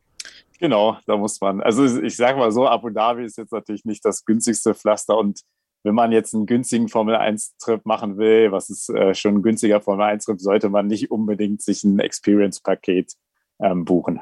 Nee, aber ich finde das eigentlich total cool, dass du das machst. Also ähm, gut, über das Land Abu Dhabi kann man streiten. Ne? Auch da ja. ähm, muss man mal so ein bisschen vorsichtig sein. Aber ich finde, wenn man das dann macht, dann sollte man es irgendwo machen, wo man auch weiter wegkommt. Also es ist einfach was Besonderes, gerade dieses Experience-Paket. Ähm, und worauf freust du dich ganz besonders? Also was ist so, wo, wo du sagst, wenn du so dein, dein Programm, was du so bislang hast, jetzt ohne dass du, dass du schon da bist, aber wenn du dich mal erwischt, irgendwie abends, wenn du im Bett liegst oder sowas und schon dran denkst, und ich kenne das ja auch von mir, dann steigst du diese Aufregung plötzlich in einem hoch. Was ist so für dich das Highlight, so abseits vom Rennen natürlich? Mm, auf jeden Fall, dass man äh, vor dem eigentlichen Rennwochenende nochmal so durch die Boxengasse schlendern kann und dann vielleicht schon die, ja, die, den Aufbau der Mechaniker sieht und eventuell vielleicht auch noch einen Fahrer erwischt oder so. Das ist für mich schon so ein bisschen das Gänsehaut-Feeling, wenn man dann wirklich da lang geht, spaziert, wo dann irgendwie ein, zwei Tage später dann die Fahrer unterwegs sind. Also das ist schon, äh, ja, das äh, fand ich schon damals ziemlich beeindruckend, als ich dann mit dem Fahrrad rumgefahren bin. Ach, ich bin, bin so gespannt darauf, was du nächste Woche alles so erzählen wirst, weil du wirst natürlich nächste Woche hier bei unserer ja, Rückschau dabei sein zum großen Preis von Abu Dhabi, zur ja, zum Finale zwischen Max Verstappen und Lewis Hamilton. Ich lasse dich aber natürlich nicht gehen, ohne deinen Tipp einzuholen. Wer wird Formel 1 Weltmeister 2021, Alex? Das ist also für mich wirklich der schwierigste Tipp der Saison jetzt. Ähm, gerade auch mit der neuen Strecke ist es unheimlich schwer zu tippen. Ich sage mal einfach, äh, also mein, mein Bauchgefühl würde sagen Hamilton, ich sage jetzt aber trotzdem Verstappen, weil es einfach äh, mal auch der Formel 1 vielleicht wieder gut tut, wenn es auch mal ein neuer Weltmeister wird. Okay, dann bin ich gespannt, äh, was es dann nächste Woche sein wird. Ich freue mich wirklich sehr auf deinen Besuch nächste Woche. Wünsche dir äh, auch im Namen von Sophie, Christian und Silja ganz, ganz viel Spaß in Abu Dhabi. Äh, lass es dir richtig gut gehen ähm, und ja, ähm, genieß die Experience, Alex. Ja, danke Kevin und äh, bis nächste Woche. Ja, sind wieder äh, zurück ähm, hier quasi in unserer kleinen Runde mit äh, Celia und Kevin. Und äh, Kevin will noch kurz äh, was klarstellen. Die Chance kriegt er jetzt noch kurz. Ja, der Polesetter startet natürlich von außen. Ja, also äh, das war mein Fehler. Deswegen muss Hamilton von zwei starten. Deswegen hast du vollkommen recht, Sophie. Red Bull muss alles daran legen, dass Max Verstappen auf eins steht. Danke, ich habe gerne recht. ähm, Kevin, du hast ja Alex eben seinen WM-Tipp auch schon entlockt. Christian haben wir ja vorhin auch schon ähm, ja, seinen Tipp abgeben lassen. Ihr habt ja eigentlich beide auch schon was gesagt. Trotzdem äh, kommt ihr mir natürlich nicht davon, ähm, jetzt ist nochmal alles zusammenfassend abzugeben. Wir tippen wie immer die Pole Position, die Top 3, Best of the Rest und ja, wie gesagt, Fahrerweltmeister und Konstrukteursweltmeister hängt ja auch irgendwie viel zusammen wahrscheinlich an diesem Wochenende. Äh, Ladies first, äh, Silja, fass nochmal zusammen, was denkst du? Äh, also, was war das? Also Sieger, Polestar, ja. äh, Hamilton, Hamilton, die Top 3. Mhm. Mhm. Ähm, das ist jetzt, ah, ich, ich, ich habe, ich kann, ich, mir ist nicht so richtig klar, wo ich den Verstappen einsortieren soll. Ich weiß nicht. Entweder ganz oder gar nicht ist so mein Gefühl. Deswegen würde ich ihn jetzt mal rauslassen. Ähm, das ist jetzt alles furchtbar langweilig. Aber Hamilton, Bottas, ah, hm. Ah, Mann, das ist schwer. Hätte ich mal ein bisschen. ein bisschen besser vorbereitet. Vorher drüber nachdenken. Ja, du bist nee, doch nicht nee, zum also ersten Mal hier. Letzten Male musste ich nicht tippen. Letzten Male musste ich nicht. Äh, Science. Da geht der Pfeil nach oben. So. Das nennst du jetzt einen langweiligen Tipp, finde ich jetzt eigentlich gar nicht mal so langweilig. Die ersten beiden aber. Äh, Best of the Rest ist dann dementsprechend bei dir auch Ferrari, ne? Und äh, Konstrukteursweltmeister, hast du das jetzt schon gesagt? Mm, Mercedes. Okay. Kevin, ja. du bist dran. Äh, Mercedes wird Konstrukteursweltmeister. Ähm, Best of the Rest, Ferrari auch bei mir. Ähm, Hamilton, Bottas, Leclerc auf dem Podium. Äh, Verstappen auf der Pole und dann wird es so kommen, dass er äh, den Fehler macht in der ersten Kurve und ausscheidet. Und Lewis Hamilton wird Weltmeister. Und ich hoffe das auch, dass er Weltmeister wird. Alles klar. Also ich habe für mich seit der Sommerpause irgendwie beschlossen, dass Mercedes Konstrukteursweltmeister wird und Max Verstappen Fahrerweltmeister. Und einfach, weil ich so stur bin, weiche ich da jetzt auch nicht von ab. Ähm, ich sage trotzdem, dass Hamilton die Pole holt. Ähm, macht dann wirklich das ganz langweilige Endergebnis und sagt Verstappen, Hamilton und Bottas. Und äh, best of the rest, McLaren, weil ich es den einfach nochmal gönnen würde, ein bisschen einen positiveren Saisonabschluss zu haben. Ähm, ja, damit sind wir jetzt eigentlich am, am, Ende auch angekommen. Wie gesagt, gleich kommt noch der Zoom-Take von Kevin und Christian zu der Ausgangslage ähm, im WM-Kampf. Und ich bedanke mich ganz herzlich bei Silja Rulle. War wieder sehr schön, dich dabei zu haben. Vielen Dank auch nochmal für deine super spannenden Einblicke von vor Ort. Ähm, war, glaube ich, echt auch nochmal ähm, sehr viel Mehrwert auch dabei für die Hörerinnen und Hörer und ähm, ja, die auch ein erfolgreiches und ähm, schönes Wochenende in Abu Dhabi. Ja, vielen Dank für die Einladung. Hat wieder super viel Spaß gemacht. Komm gerne wieder und genieße die Zeit hier in Abu Dhabi und äh, hoffe auf einen äh, coolen, auf ein cooles äh, WM-Finale am Sonntag. Und natürlich auch an dich. Vielen Dank, Kevin. Danke dir, danke Silja auch von mir, dass du dir äh, diese Zeitverschiebung angetan hast. Also das ist ja auch nicht, äh, nicht von ungefähr. Und nächste Woche, das darf ich auch schon mal sagen, ähm, wird Bianca Leppert dabei sein. Äh, auch äh, Sportjournalistin, die ist auch vor Ort in Abu Dhabi und die wird dann ihr Podcast-Debüt feiern und dann sprechen wir über den neuen Formel 1 Weltmeister. Ja, Wahnsinn, oder? Das klingt ganz verrückt, finde ich trotzdem irgendwie. Ähm, ja, wir hören uns dann nächste Woche wieder, wie Kevin sagt, wenn wir einen Weltmeister haben. Ähm, und egal wie das Ergebnis ausfällt, ich will jetzt einfach nochmal festhalten, für mich zumindest haben beide Fahrer eine unglaubliche Leistung gezeigt diesem Jahr und den Titel auch verdient. Das heißt, in dem Sinne, genießt das Rennen und habt euch auch weiterhin lieb, egal wie das ausgeht. Bleibt dran für das Zoom-Take und ansonsten bis nächste Woche. Keep racing. Schatz, ich bin neu verliebt. Was? Da drüben. Das ist er. Aber das ist ein Auto. Ja, eben. Mit ihm habe ich alles richtig gemacht. Wunschauto einfach kaufen, verkaufen oder leasen. Bei Autoscout24. Alles richtig gemacht. Max Verstappen kann an diesem Wochenende Weltmeister werden. Lewis Hamilton auch. Aber wie? Das erzählen wir euch in diesem Video. Christian, es ist der spannendste WM-Kampf seit 2016, als damals Nico Rosberg und Lewis Hamilton um die Weltmeisterschaft gekämpft haben. Damals in einem Team. Jetzt haben wir Verstappen und Hamilton in zwei Teams und punktgleich ins Finale zu gehen, das gab es nur einmal mit Emerson Fittipaldi und Clay Regazzoni einst. Spannender kann es nicht sein. Was war das denn für ein Jahr, Kevin? Hilf mir mal auf die Sprünge. Ich weiß nur, dass es die beiden waren. Ich kenne das Jahr nicht. Ach, mal, die beiden sind so wahnsinnig schlecht vorbereitet. Aber okay, gab schon mal. Immerhin wissen wir was. Nämlich mit, und da können wir vielleicht den aktuellen WM-Stand zeigen, einfach mal, weil an dem wollen wir uns heute so ein bisschen lang handeln. Ähm, jeweils 369,5 Punkten. Jetzt wird der Erste vielleicht fragen, halbe Punkte, wie geht das? Wir erinnern uns zurück, Spa, da war ja dieses Abbruchrennen schon nach zwei Runden und da gab es halbe Punkte dafür. Kevin, was man hier erklären muss, ja, grundsätzlich die Ausgangslage, wir brauchen keine Rechenspielchen, so wenn der diesen Platz erreicht, der, das können wir alles wegwerfen diesmal. Ähm, der, der vor dem anderen in den Punkten ins Ziel kommt, der ist Weltmeister. Aber wenn beide nicht ins Ziel kommen, äh, dann ist es Max Verstappen. Jetzt wird man sich fragen, warum? Ähm, der eine oder andere weiß es vielleicht, der eine oder andere vielleicht nicht, deswegen erklären wir es kurz. Die beiden haben gleich viele Punkte. Das heißt, die Zweitwertung in der Formel 1 sozusagen ist das jeweils beste Ergebnis. Also sprich, wer hat die meisten Siege gefeiert? Es war in dem Fall Max Verstappen, der hat nämlich neunmal gewonnen und Lewis Hamilton nur achtmal. Hätten die jetzt beide zum Beispiel acht Siege, wenn man denn angenommen den Sieg von Max Verstappen ins Bar ausrechnen würde, dann würden die beide bei acht stehen. Dann würde die Anzahl der zweiten Plätze als nächstes Kriterium zählen. Dritte Plätze, vierte Plätze und so weiter, solange bis halt eine Entscheidung gibt. Zum Schluss übrigens, ganz interessantes Detail, wird es tatsächlich, wenn alles gleich gewesen ist, wird es tatsächlich einen Weltmeister durch Losentscheid geben. Das ist kein Witz, ähm, das steht so im Vier-Reglement. Aber ähm, zweiter Platz, wie gesagt, da würde Lewis Hamilton gewinnen. Der hat nämlich in dieser Saison, habe ich mir aufgeschrieben, Kevin, ich bin ja nicht immer schlecht vorbereitet, der war nämlich siebenmal Zweiter und Max Verstappen nur sechsmal. Das heißt, ähm, würde man diesen Spa-Sieg rausrechnen, dann hätte man sowieso eine andere Ausgangslage, ja, weil auch andere Punkte wären und so weiter. Aber ganz grundsätzlich dann mit den zweiten Plätzen wird es Lewis Hamilton machen. Egal, vergessen wir wieder, wir nehmen an, wenn sie ins Ziel kommen, dann tun sie es in den Punkten. Alles andere wäre ein bisschen merkwürdig nach dieser Saison und diesen Leistungen. Also Max Verstappen, äh, wenn er vor, vor Lewis Hamilton ins Ziel kommt, Weltmeister und umgekehrt halt umgekehrt.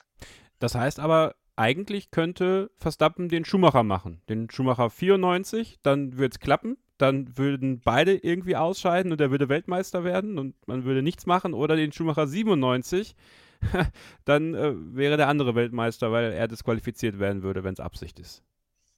Möglicherweise zumindest. Ja, die vier würde sich dann, wenn es so offensichtlich ist, wie es Michael Schumacher damals gemacht hat, auf den berühmten, berühmten Paragraphen 151c berufen, glaube ich, im International Sporting Code. Ähm, ich, ich habe jetzt den genauen Wortlaut gar nicht im Kopf, aber der im Wesentlichen heißt, tu nichts, was die Formel 1 oder die vier Weltmeisterschaften in irgendeiner Form beschädigt ja, und ihrem Ansehen schadet. Ähm, denn wenn man jetzt sagt, okay, für die Kollision gibt es eine Gridstrafe zum Beispiel beim nächsten Rennen oder wie auch immer. Das alles wäre Max Verstappen ja völlig wurscht. Also da ist die FIA auch gefordert und ich kann mir aber gut vorstellen, dass die das im Vorfeld schon regeln. Die beiden mal auch zu sich bitten, noch vielleicht sogar äh, zum Gespräch, wo man an die Vernunft appellieren wird, dass es eben nicht weiter eskaliert nach dem, was wir in Saudi-Arabien schon gesehen haben. Okay, Boah, also es ist wirklich spannend. Nicht so spannend ist es dann dahinter, ne? Bottas und Perez, die sind safe als Dritter und Vierter. Genau, die beiden Herren, die sind tatsächlich schon eingeloggt. Ich habe mir das in der Vorbereitung zu diesem Video jetzt erst kurz angeschaut, Kevin, aber Bottas hat 218 Punkte, Perez 190. Da sind 28 Punkte dazwischen. In der Theorie kann man die an einem Rennwochenende machen, dann nämlich, wenn es einen Sprint gibt, aber den gibt es beim kommenden Wochenende nicht. Ähm, das heißt, das Maximum, was ein Fahrer holen kann, sind 25 Punkte für den Sieg plus einer für die schnellste Runde. Und mit 26 mehr hätte Sergio Perez 216.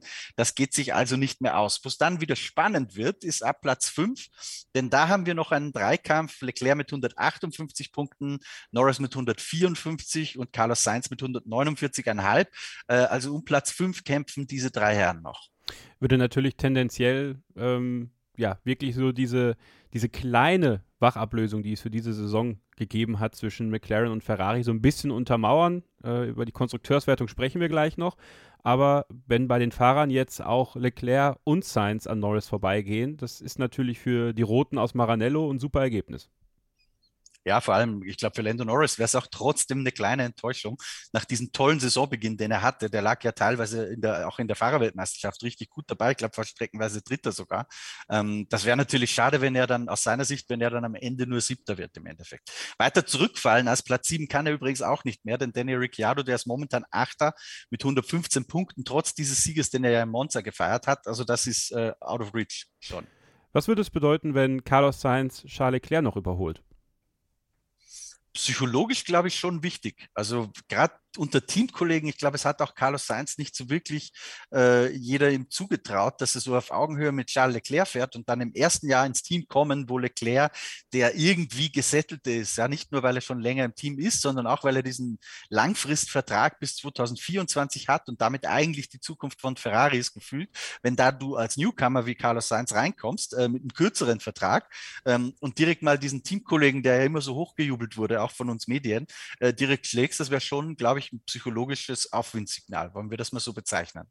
Wenn wir dann weiterschauen, haben wir Pierre Gasly auf 9, hinter Daniel Ricciardo auf 8, den hast du gerade schon angesprochen. Zwischen den beiden liegen 15 Punkte. Naja, so wie der Alpha Tauri unterwegs ist und für ein gutes Rennen ist der immer gut, könnte es da vielleicht sogar auch noch eine Verschiebung geben. Also wer weiß. Gasly auf 2 plötzlich, wenn Verstappen und Hamilton sich gegenseitig rausschießen. Ausschließen kann man das nicht. Dann haben wir noch ein weiteres. Ah, es, ist es, ist natürlich unwahrscheinlich, ja. Aber ausschließen kann man es nicht. Der war ja auch mal in Brasilien schon Zweiter. Eben am Ende. Also eben. Absolut, ja. So, und dann haben wir noch, finde ich, ein interessantes Teamduell, bevor wir dann zu Sebastian Vettel kommen, auf 10 und 11 Alonso und Ocon. 77 zu 72 steht es zwischen den beiden. Äh, auch ein Teamduell, von dem, glaube ich, viele vor der Saison gesagt hätten, dass es klarer Richtung Fernando Alonso geht. Ja, grundsätzlich vielleicht schon. Allerdings muss man bei Alonso ja so ein bisschen diesen Faktor einrechnen, dass es für ihn die erste Comeback-Saison war nach längerer Pause in der Formel 1. Von daher finde ich, dass es eigentlich recht beachtlich ist, dass er Ocon grundsätzlich geschlagen hat. Äh, auch äh, vom Alter her, ist nicht mehr der Jüngste. Ähm, ja, also mich überrascht jetzt nicht so. Ähm, dass es relativ knapp zugeht zwischen den beiden. Aber natürlich für die Psychologie ähnliche Ausgangslage wie bei Ferrari. Wenn Ocon jetzt diese fünf Punkte noch aufholen kann irgendwie, wäre das, glaube ich, auch für sein Standing im Team natürlich nicht verkehrt. Sebastian Vettel auf 12 stand jetzt 43 Punkte. Das ist für so ein Team mit den Ambitionen, die Aston Martin hat, meiner Meinung nach zu wenig. Für ihn als Fahrer generell auch. Also viermaliger Weltmeister, war vor ein paar Jahren noch mit Ferrari im WM-Kampf und jetzt dümpelt er mit Aston Martin weiter hinten rum. Ich weiß, liebe Vettel-Fans, es ist, liegt alles äh, weniger an ihm als am Auto, das ist uns auch natürlich klar. Aber ähm, für ihn ist Platz 12 noch nicht hundertprozentig sicher. Nee, der ist noch nicht sicher. Ähm, nach vorne geht's nicht mehr, das können wir schon sagen. Äh, denn Esteban Ocon hat 72 Punkte, Sebastian Vettel 43, also das sind 29 dazwischen, die gibt's nicht mehr zu holen in Saudi-Arabien. Aber nach hinten hat er theoretisch noch äh, das Potenzial, dass Lance Stroll an ihm vorbeigeht. Der bräuchte zwar neun Punkte mehr als Vettel, also ist auch sehr wahrscheinlich, dass Sebastian diesen zwölften Platz halten kann. Rein theoretisch könnte ihn sogar Yuki Tsunoda noch überholen. Der steht aktuell nämlich bei 20. Ähm, wenn der gewinnt und Vettel nicht mehr als ein, zwei Punkte holt, dann wird Sonoda noch in ihm vorbeiziehen. Das ist ein Rechenspiel, das können wir wegschieben. Was man bei Vettel noch sagen muss, ist einerseits ihm fehlen 18 Punkte von Ungarn. Mhm. Also das hätte jetzt zwar auch an diesem zwölften Platz unmittelbar äh, nichts geändert, zumindest beim derzeitigen Zwischenstand, aber grundsätzlich fehlen die ab. Und was man bei ihm auch noch dazu sagen muss, er hat äh, nicht viel gepunktet, ja, sondern er hatte eher diese Big Point Rennen, die einzelnen Monaco, äh, kurz danach Baku, wo er 18, also 28 Punkte aus zwei Rennen mitgenommen eigentlich. 18 dann theoretisch nochmal gehabt in Ungarn, die wurden ihm ja aberkannt wegen dieser Spritgeschichte. Ansonsten hat er immer klein gepunktet. Ich habe die Tabelle hier vor mir, da mal zwei, dann ist vier Rennen nix, dann fünf Punkte, dann wieder vier Rennen nix, dann ein Punkt, sechs, nix, ein Punkt und jetzt ein Ausfall zuletzt äh, in Saudi-Arabien, wo er nicht angeschrieben hat. Also das, wenn man die Highlight-Events mal abzieht bei Sebastian Vettel, muss man sagen, sieht die Bilanz noch dürrer aus. Und dann äh, findige äh, Formel 1-Inspektoren unter euch, wo wir gerade bei Inspektor Sepp waren, ähm, wenn ihr jetzt auf Formel1.de auf die Fahrer-WM geht und ihr denkt so, hä, wieso? Es sind doch 20 Fahrer und plötzlich steht auf Platz 21 Nikita Marzipin. Wie kann das sein, dass Robert Kubica in der Fahrerwertung vor ihm steht, obwohl er doch gar keinen Punkt geholt hat? gibt drei Fahrer, die noch ohne Punkte sind übrigens, die beiden Haases, also auch Mick Schumacher ähm, und eben Robert Kubica.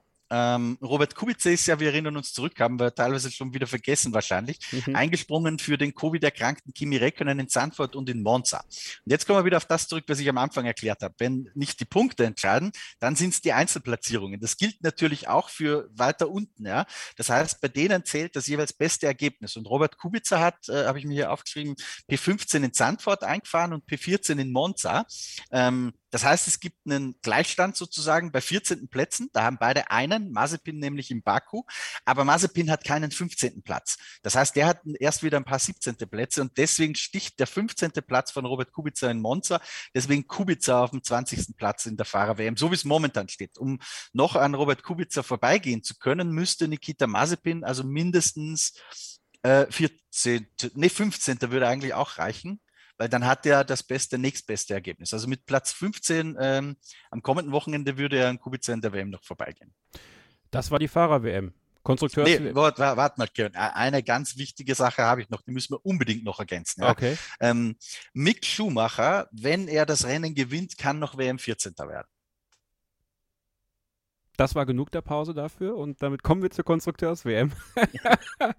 die ist ja auch noch spannend, Christian. Also, ähm, viele von euch, vielleicht äh, könnt ihr euch noch dran erinnern. Ansonsten geht ihr einfach mal in der Playlist, die auf dem YouTube-Kanal von motorsporttotal.com äh, bei unseren Subtakes mal nach ganz, ganz hinten in dieser Saison.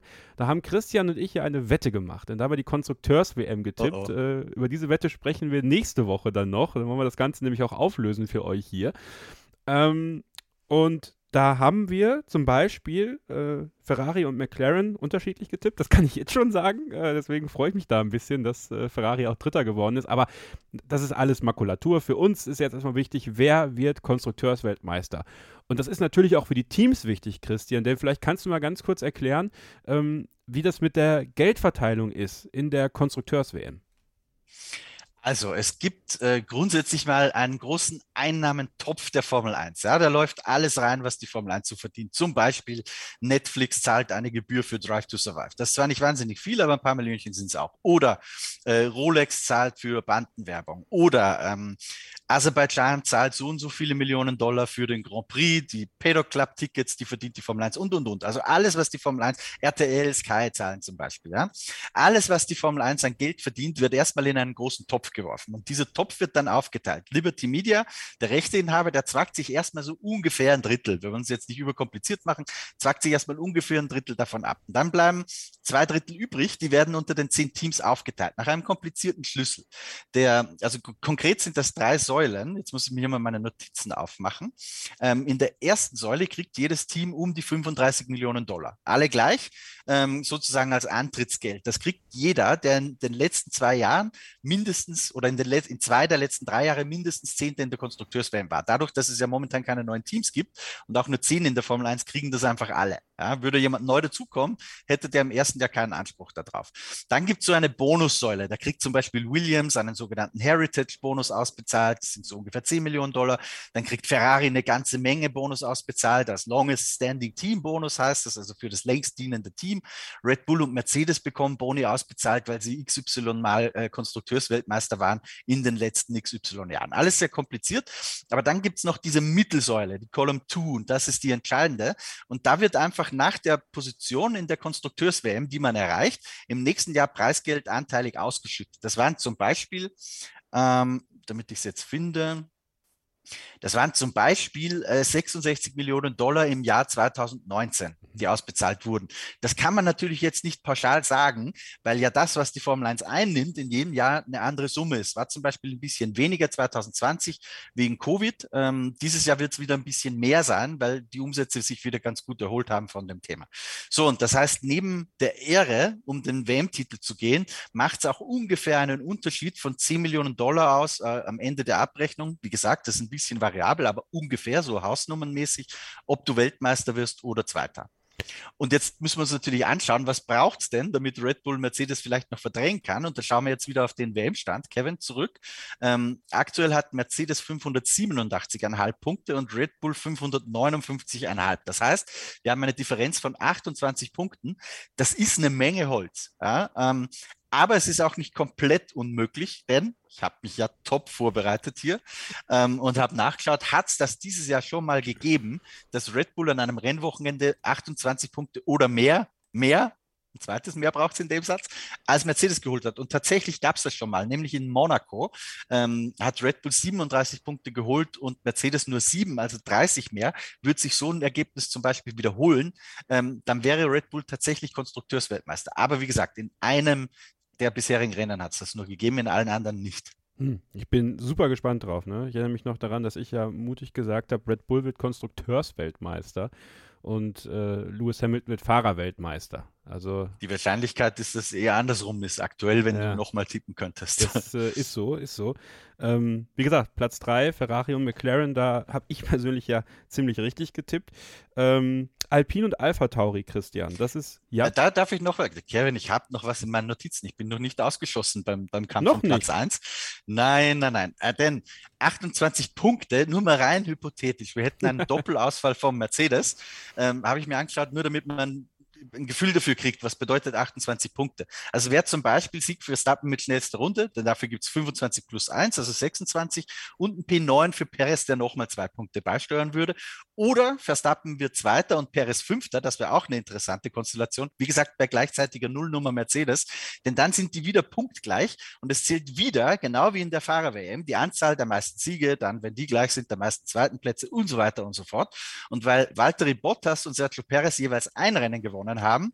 Verstappen aber, wie wir wissen, neun und Hamilton nur acht, wäre bei Punktgleichheit Red Bull Racing Konstrukteursweltmeister. Ja, ihr merkt, die Formel 1 ist ein super simpler Sport. Äh, man blickt total durch, ja. Man muss überhaupt keinen Taschenrechner zur Hand haben und auch kein Studium abgeschlossen haben dafür. Hab ich nicht. er hat seinen Taschenrechner natürlich da, sehr gut. ähm, so, darf ich dann jetzt weitermachen, Herr Nimmervoll? Jetzt können wir weitermachen. Okay, danke. Kommen wir zum Kampf um Platz 5. Da geht es ja auch noch um ein paar Kröten. Äh, Werden es Oh, das war jetzt aber politisch inkorrekt, ne, wenn ich jetzt über das französische Team spreche und Kröten. Naja, gut. Aber es geht um Alpine auf Platz 5 und Alpha Tauri auf Platz 6. Ja, und äh, das ist natürlich auch ein Duell, was äh, ja mit Prestige, aber eben auch ein paar Millionen Euro oder Dollar versehen ist. Worum geht es denn da genau? Genau, ich schau mal, also wenn wir die Projektion hochrechnen, geht es da so ungefähr um drei Millionen Dollar äh, zwischen Platz fünf und sechs, was das Unterschied macht. Ist nicht nix, ja, ja. Äh, ist, ist ein bisschen Geld, aber natürlich nicht mehr so viel. Generell kann man dazu vielleicht sagen, so auf den ersten Plätzen, also zwischen den ersten dreien, da sind so zehn Millionen Unterschied ungefähr und das wird dann von Platz zu Platz immer ein bisschen weniger. Vom, vom dritten zum vierten sind es dann eher nur noch acht, ähm, vom vierten zum fünften dann eher nur noch so drei, da sind dann so drei Millionen Dollar Sprünge und hinten raus, ob du letztes letzter oder vorletzter wirst, das sind dann eher nur noch um die zwei Millionen Dollar Unterschied. Aber das ist so, wie gesagt, Größenordnung, auch variabel kann man, kann man noch nicht jetzt sagen. Und vielleicht noch ein ganz interessantes Detail die Summen, die dieses Jahr ausgespielt werden, werden erst ausgezahlt nächstes Jahr natürlich. Und da auch, da gibt's Ratenzahlungen dann äh, übers Jahr verteilt. Und es gibt dann noch eine Schlussrate, weil das, was quasi Ende dieses Jahres äh, ausbezahlt wird oder das sind erstmal nur Projektionen. Ähm, so ähnlich wie wenn du deine Betriebskosten zahlst bei der Wohnung. Ja, da zahlen die meisten wahrscheinlich im Monat, keine Ahnung, 100 Euro ähm, und es wird dann abgerechnet und am Jahresende wird dann geschaut, ja, hast du jetzt eigentlich mehr verbraucht oder weniger. Genauso ist es in der Formel 1 auch. Äh, da hast du eine Summe ausbezahlt bekommen und mit der Schlussrate kriegst du dann die Differenz zu dem, was sozusagen wirklich errechnet wurde. Aber vielleicht wären wir da auch schon viel zu kompliziert. Vielleicht noch ähm, ein, ein wichtiges Detail zum Abschluss, was ja für die Teams oder was würde es für die Teams nach neuer Regelung für nächstes Jahr, Christian, attraktiver machen, vielleicht Sechster zu werden in der Konstrukteurswertung und nicht Fünfter? Es gibt natürlich diese neue Gleitregelung, was äh, Aerokapazitäten betrifft. Also wie viele Stunden darf ich mein Auto in den Windkanal stellen? Wie viele CFD-Simulationen darf ich anstellen? Ähm, und da ist es tatsächlich so, dass du als Sechster zum Beispiel ein paar mehr Ressourcen aufwenden darfst als auf, als Fünfter. Das ist einfach, um das Feld weiter zusammenschieben, hat man da einen Mechanismus gefunden. Allerdings die meisten Techniker, mit denen ich gesprochen habe, sagen, der Unterschied zwischen Fünfter, Sechster zu werden, ist eigentlich nicht so groß oder auch zwischen Neunter, Zehnter. Das heißt, ich glaube, wenn du sagst, wir würden jetzt gezielt, weil das ja auch immer wieder ein Thema war, gezielt uns zurückfallen lassen sozusagen, äh, um wirklich einen spürbaren Fortschritt zu haben, dann musst du schon mindestens drei Plätze oder so zurückgehen. Ansonsten macht das nicht einen nennenswerten Unterschied aus. Ihr habt mitbekommen, es geht in diesem Wochenende um Platz 1 und Platz 5 bei den Fahrern und um Platz 1 und Platz 5 bei den Konstrukteuren. Und das Ganze beim Abu Dhabi Grand Prix, dem großen Finale der Formel 1. Und wenn ihr da nichts verpassen wollt, dann geht ihr natürlich auf motorsporttotal.com, schaut da immer regelmäßig in die Artikel. Und wenn ihr Christian und mich sehen wollt und diese freche Werbung für unseren Schwestersender, Formel1.de, die erlaube ich mir jetzt einfach, Christian, dann gibt es natürlich äh, von Donnerstag bis Sonntag jede Menge Live-Action im Stream. Kannst machen, Kevin, aber du hast wieder, wieder, wieder was ganz, ganz Wichtiges vergessen, wie schon bei der Fahrer-WM.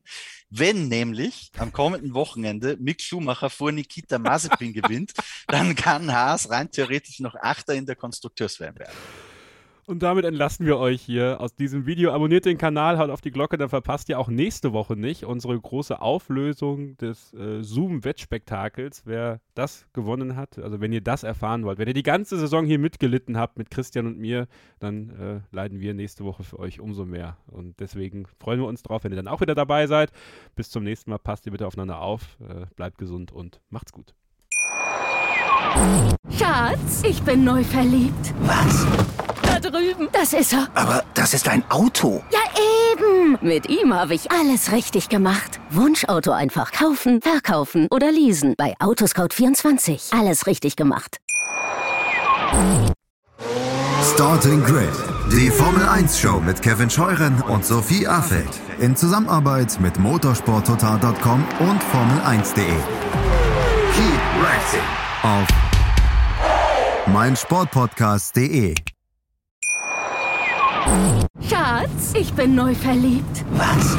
Da drüben. Das ist er. Aber das ist ein Auto. Ja, eben. Mit ihm habe ich alles richtig gemacht. Wunschauto einfach kaufen, verkaufen oder leasen. Bei Autoscout24. Alles richtig gemacht.